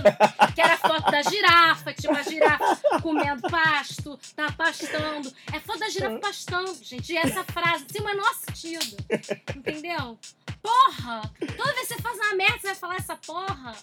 Sabe? Aham. E repetindo isso. Então eu acho que é, essas frases motivacionais elas são boas, porque acho que a pessoa ela acredita mesmo. Acredita que mesmo, mesmo que é, que né? é, é, eu acho. Essa do pôr do sol, É, ela é muito bonita. é Muito bonita. Você acha que essa daí é.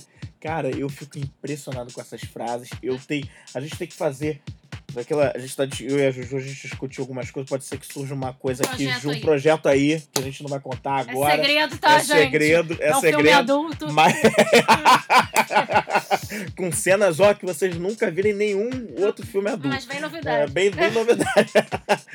e aí, acho que a gente pode pegar muito desse gancho, porque tem muita coisa interessante nesse Não, tinha uma amiga na adolescência que você deve conhecer, depois eu vou te contar aqui no Hum, off. no ela off. tinha um caderninho só com essas frases. Sério? Mas ela fazia pra ela mesma? Sim, um Ah, é? caderninho só com essas frases. Eu me lembro que uma vez ela me emprestou. Ah, é? pra te alegrar. Olha aqui, tá mal, abre Não, isso. é porque eu É. queria escrever uma carta pro menino que eu gostava. Eu gostava de um menino que ele era gordo, vesgo. E ele e, e o menino precisava saber que eu gostava dele.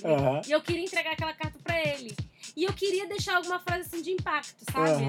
Porque eu tinha que ter uma frase de impacto na carta. E aí eu me lembro que ela me emprestou o caderno, porque tinha também esses versinhos e coisas de impacto, mas tinha essas frases motivacionais. Aí eu me lembro que na carta pra ele eu botei assim: se queres saber o quanto eu te amo. É, multiplique as estrelas do céu com as gotas do oceano. Nunca vou esquecer. Tava isso no caderno. Agora ela, se ela ouvir, ela vai saber. Ela vai saber. Eu tô pensando aqui em multiplicar. Como é que multiplica essas gotas, meu Deus do céu? Com a água do céu. Que Eu coisa- amava muito ele, gente. Era um amor. Era um amor que durou uma semana. e já falou em amor, é sensacional.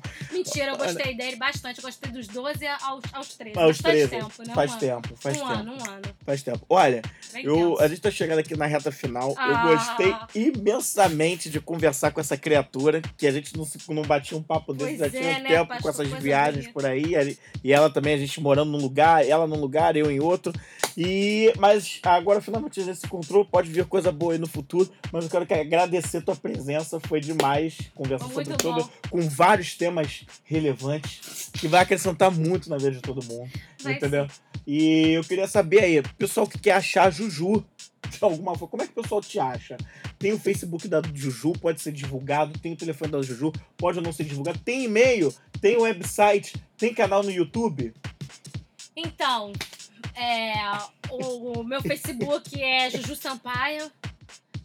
Mas eu não sei se eu. se Você acha bom eu aceitar pessoas que não são minhas amigas? Você pode fazer um filtro ali. Ah, entendi. entendeu? Você pode filtrar É para que porque eu essas pessoas. tenho medo. Eu acho que tem muita Aham. gente legal. Eu tenho né? pessoas que, não, que eu não conheço. Ah, é? Mas aí, pelo menos, eu sei que elas não são assassinas. Ah, eu, te, eu, tô- eu vou te aconselhar a fazer assim. Você cria uma página no Facebook. Mas aí, Sampaio. mas aí eu teria que ser muito famosa. Ah, Eu vou ter três curtidas. Olha só. E jiu-jitsu, jiu-jitsu tudo. Jiu-jitsu. Pra tudo. Jiu-jitsu. Instagram, jiu-jitsu ah então e-mail, acha jiu-jitsu Twitter. Twitter, porque você tem, tem post muito engraçado no teu Facebook, mas se você faz um filtro ali pra galera não ver tuas fotos pessoais e tal, bota só pra ver os- alguns posts. Não, meu Não é minhas fotos, não. É? Pode pegar minhas fotos, botar em site de pornografia, que não tem problema. não. O problema mesmo é ser assassino, ser, Ah, ser negócio de perseguir. De perseguir, né? É. Aí é chato. É, Aí não vai dar tem, certo. eu tenho né? medo. Tem medo, né? É, Pode dar ruim. né? pode. Então tá bom. Então falei aqui com a Juju. Muito obrigado pela sua Poxa, foi um presença. prazer. Obrigada, hein, gente. Obrigada, Brasil.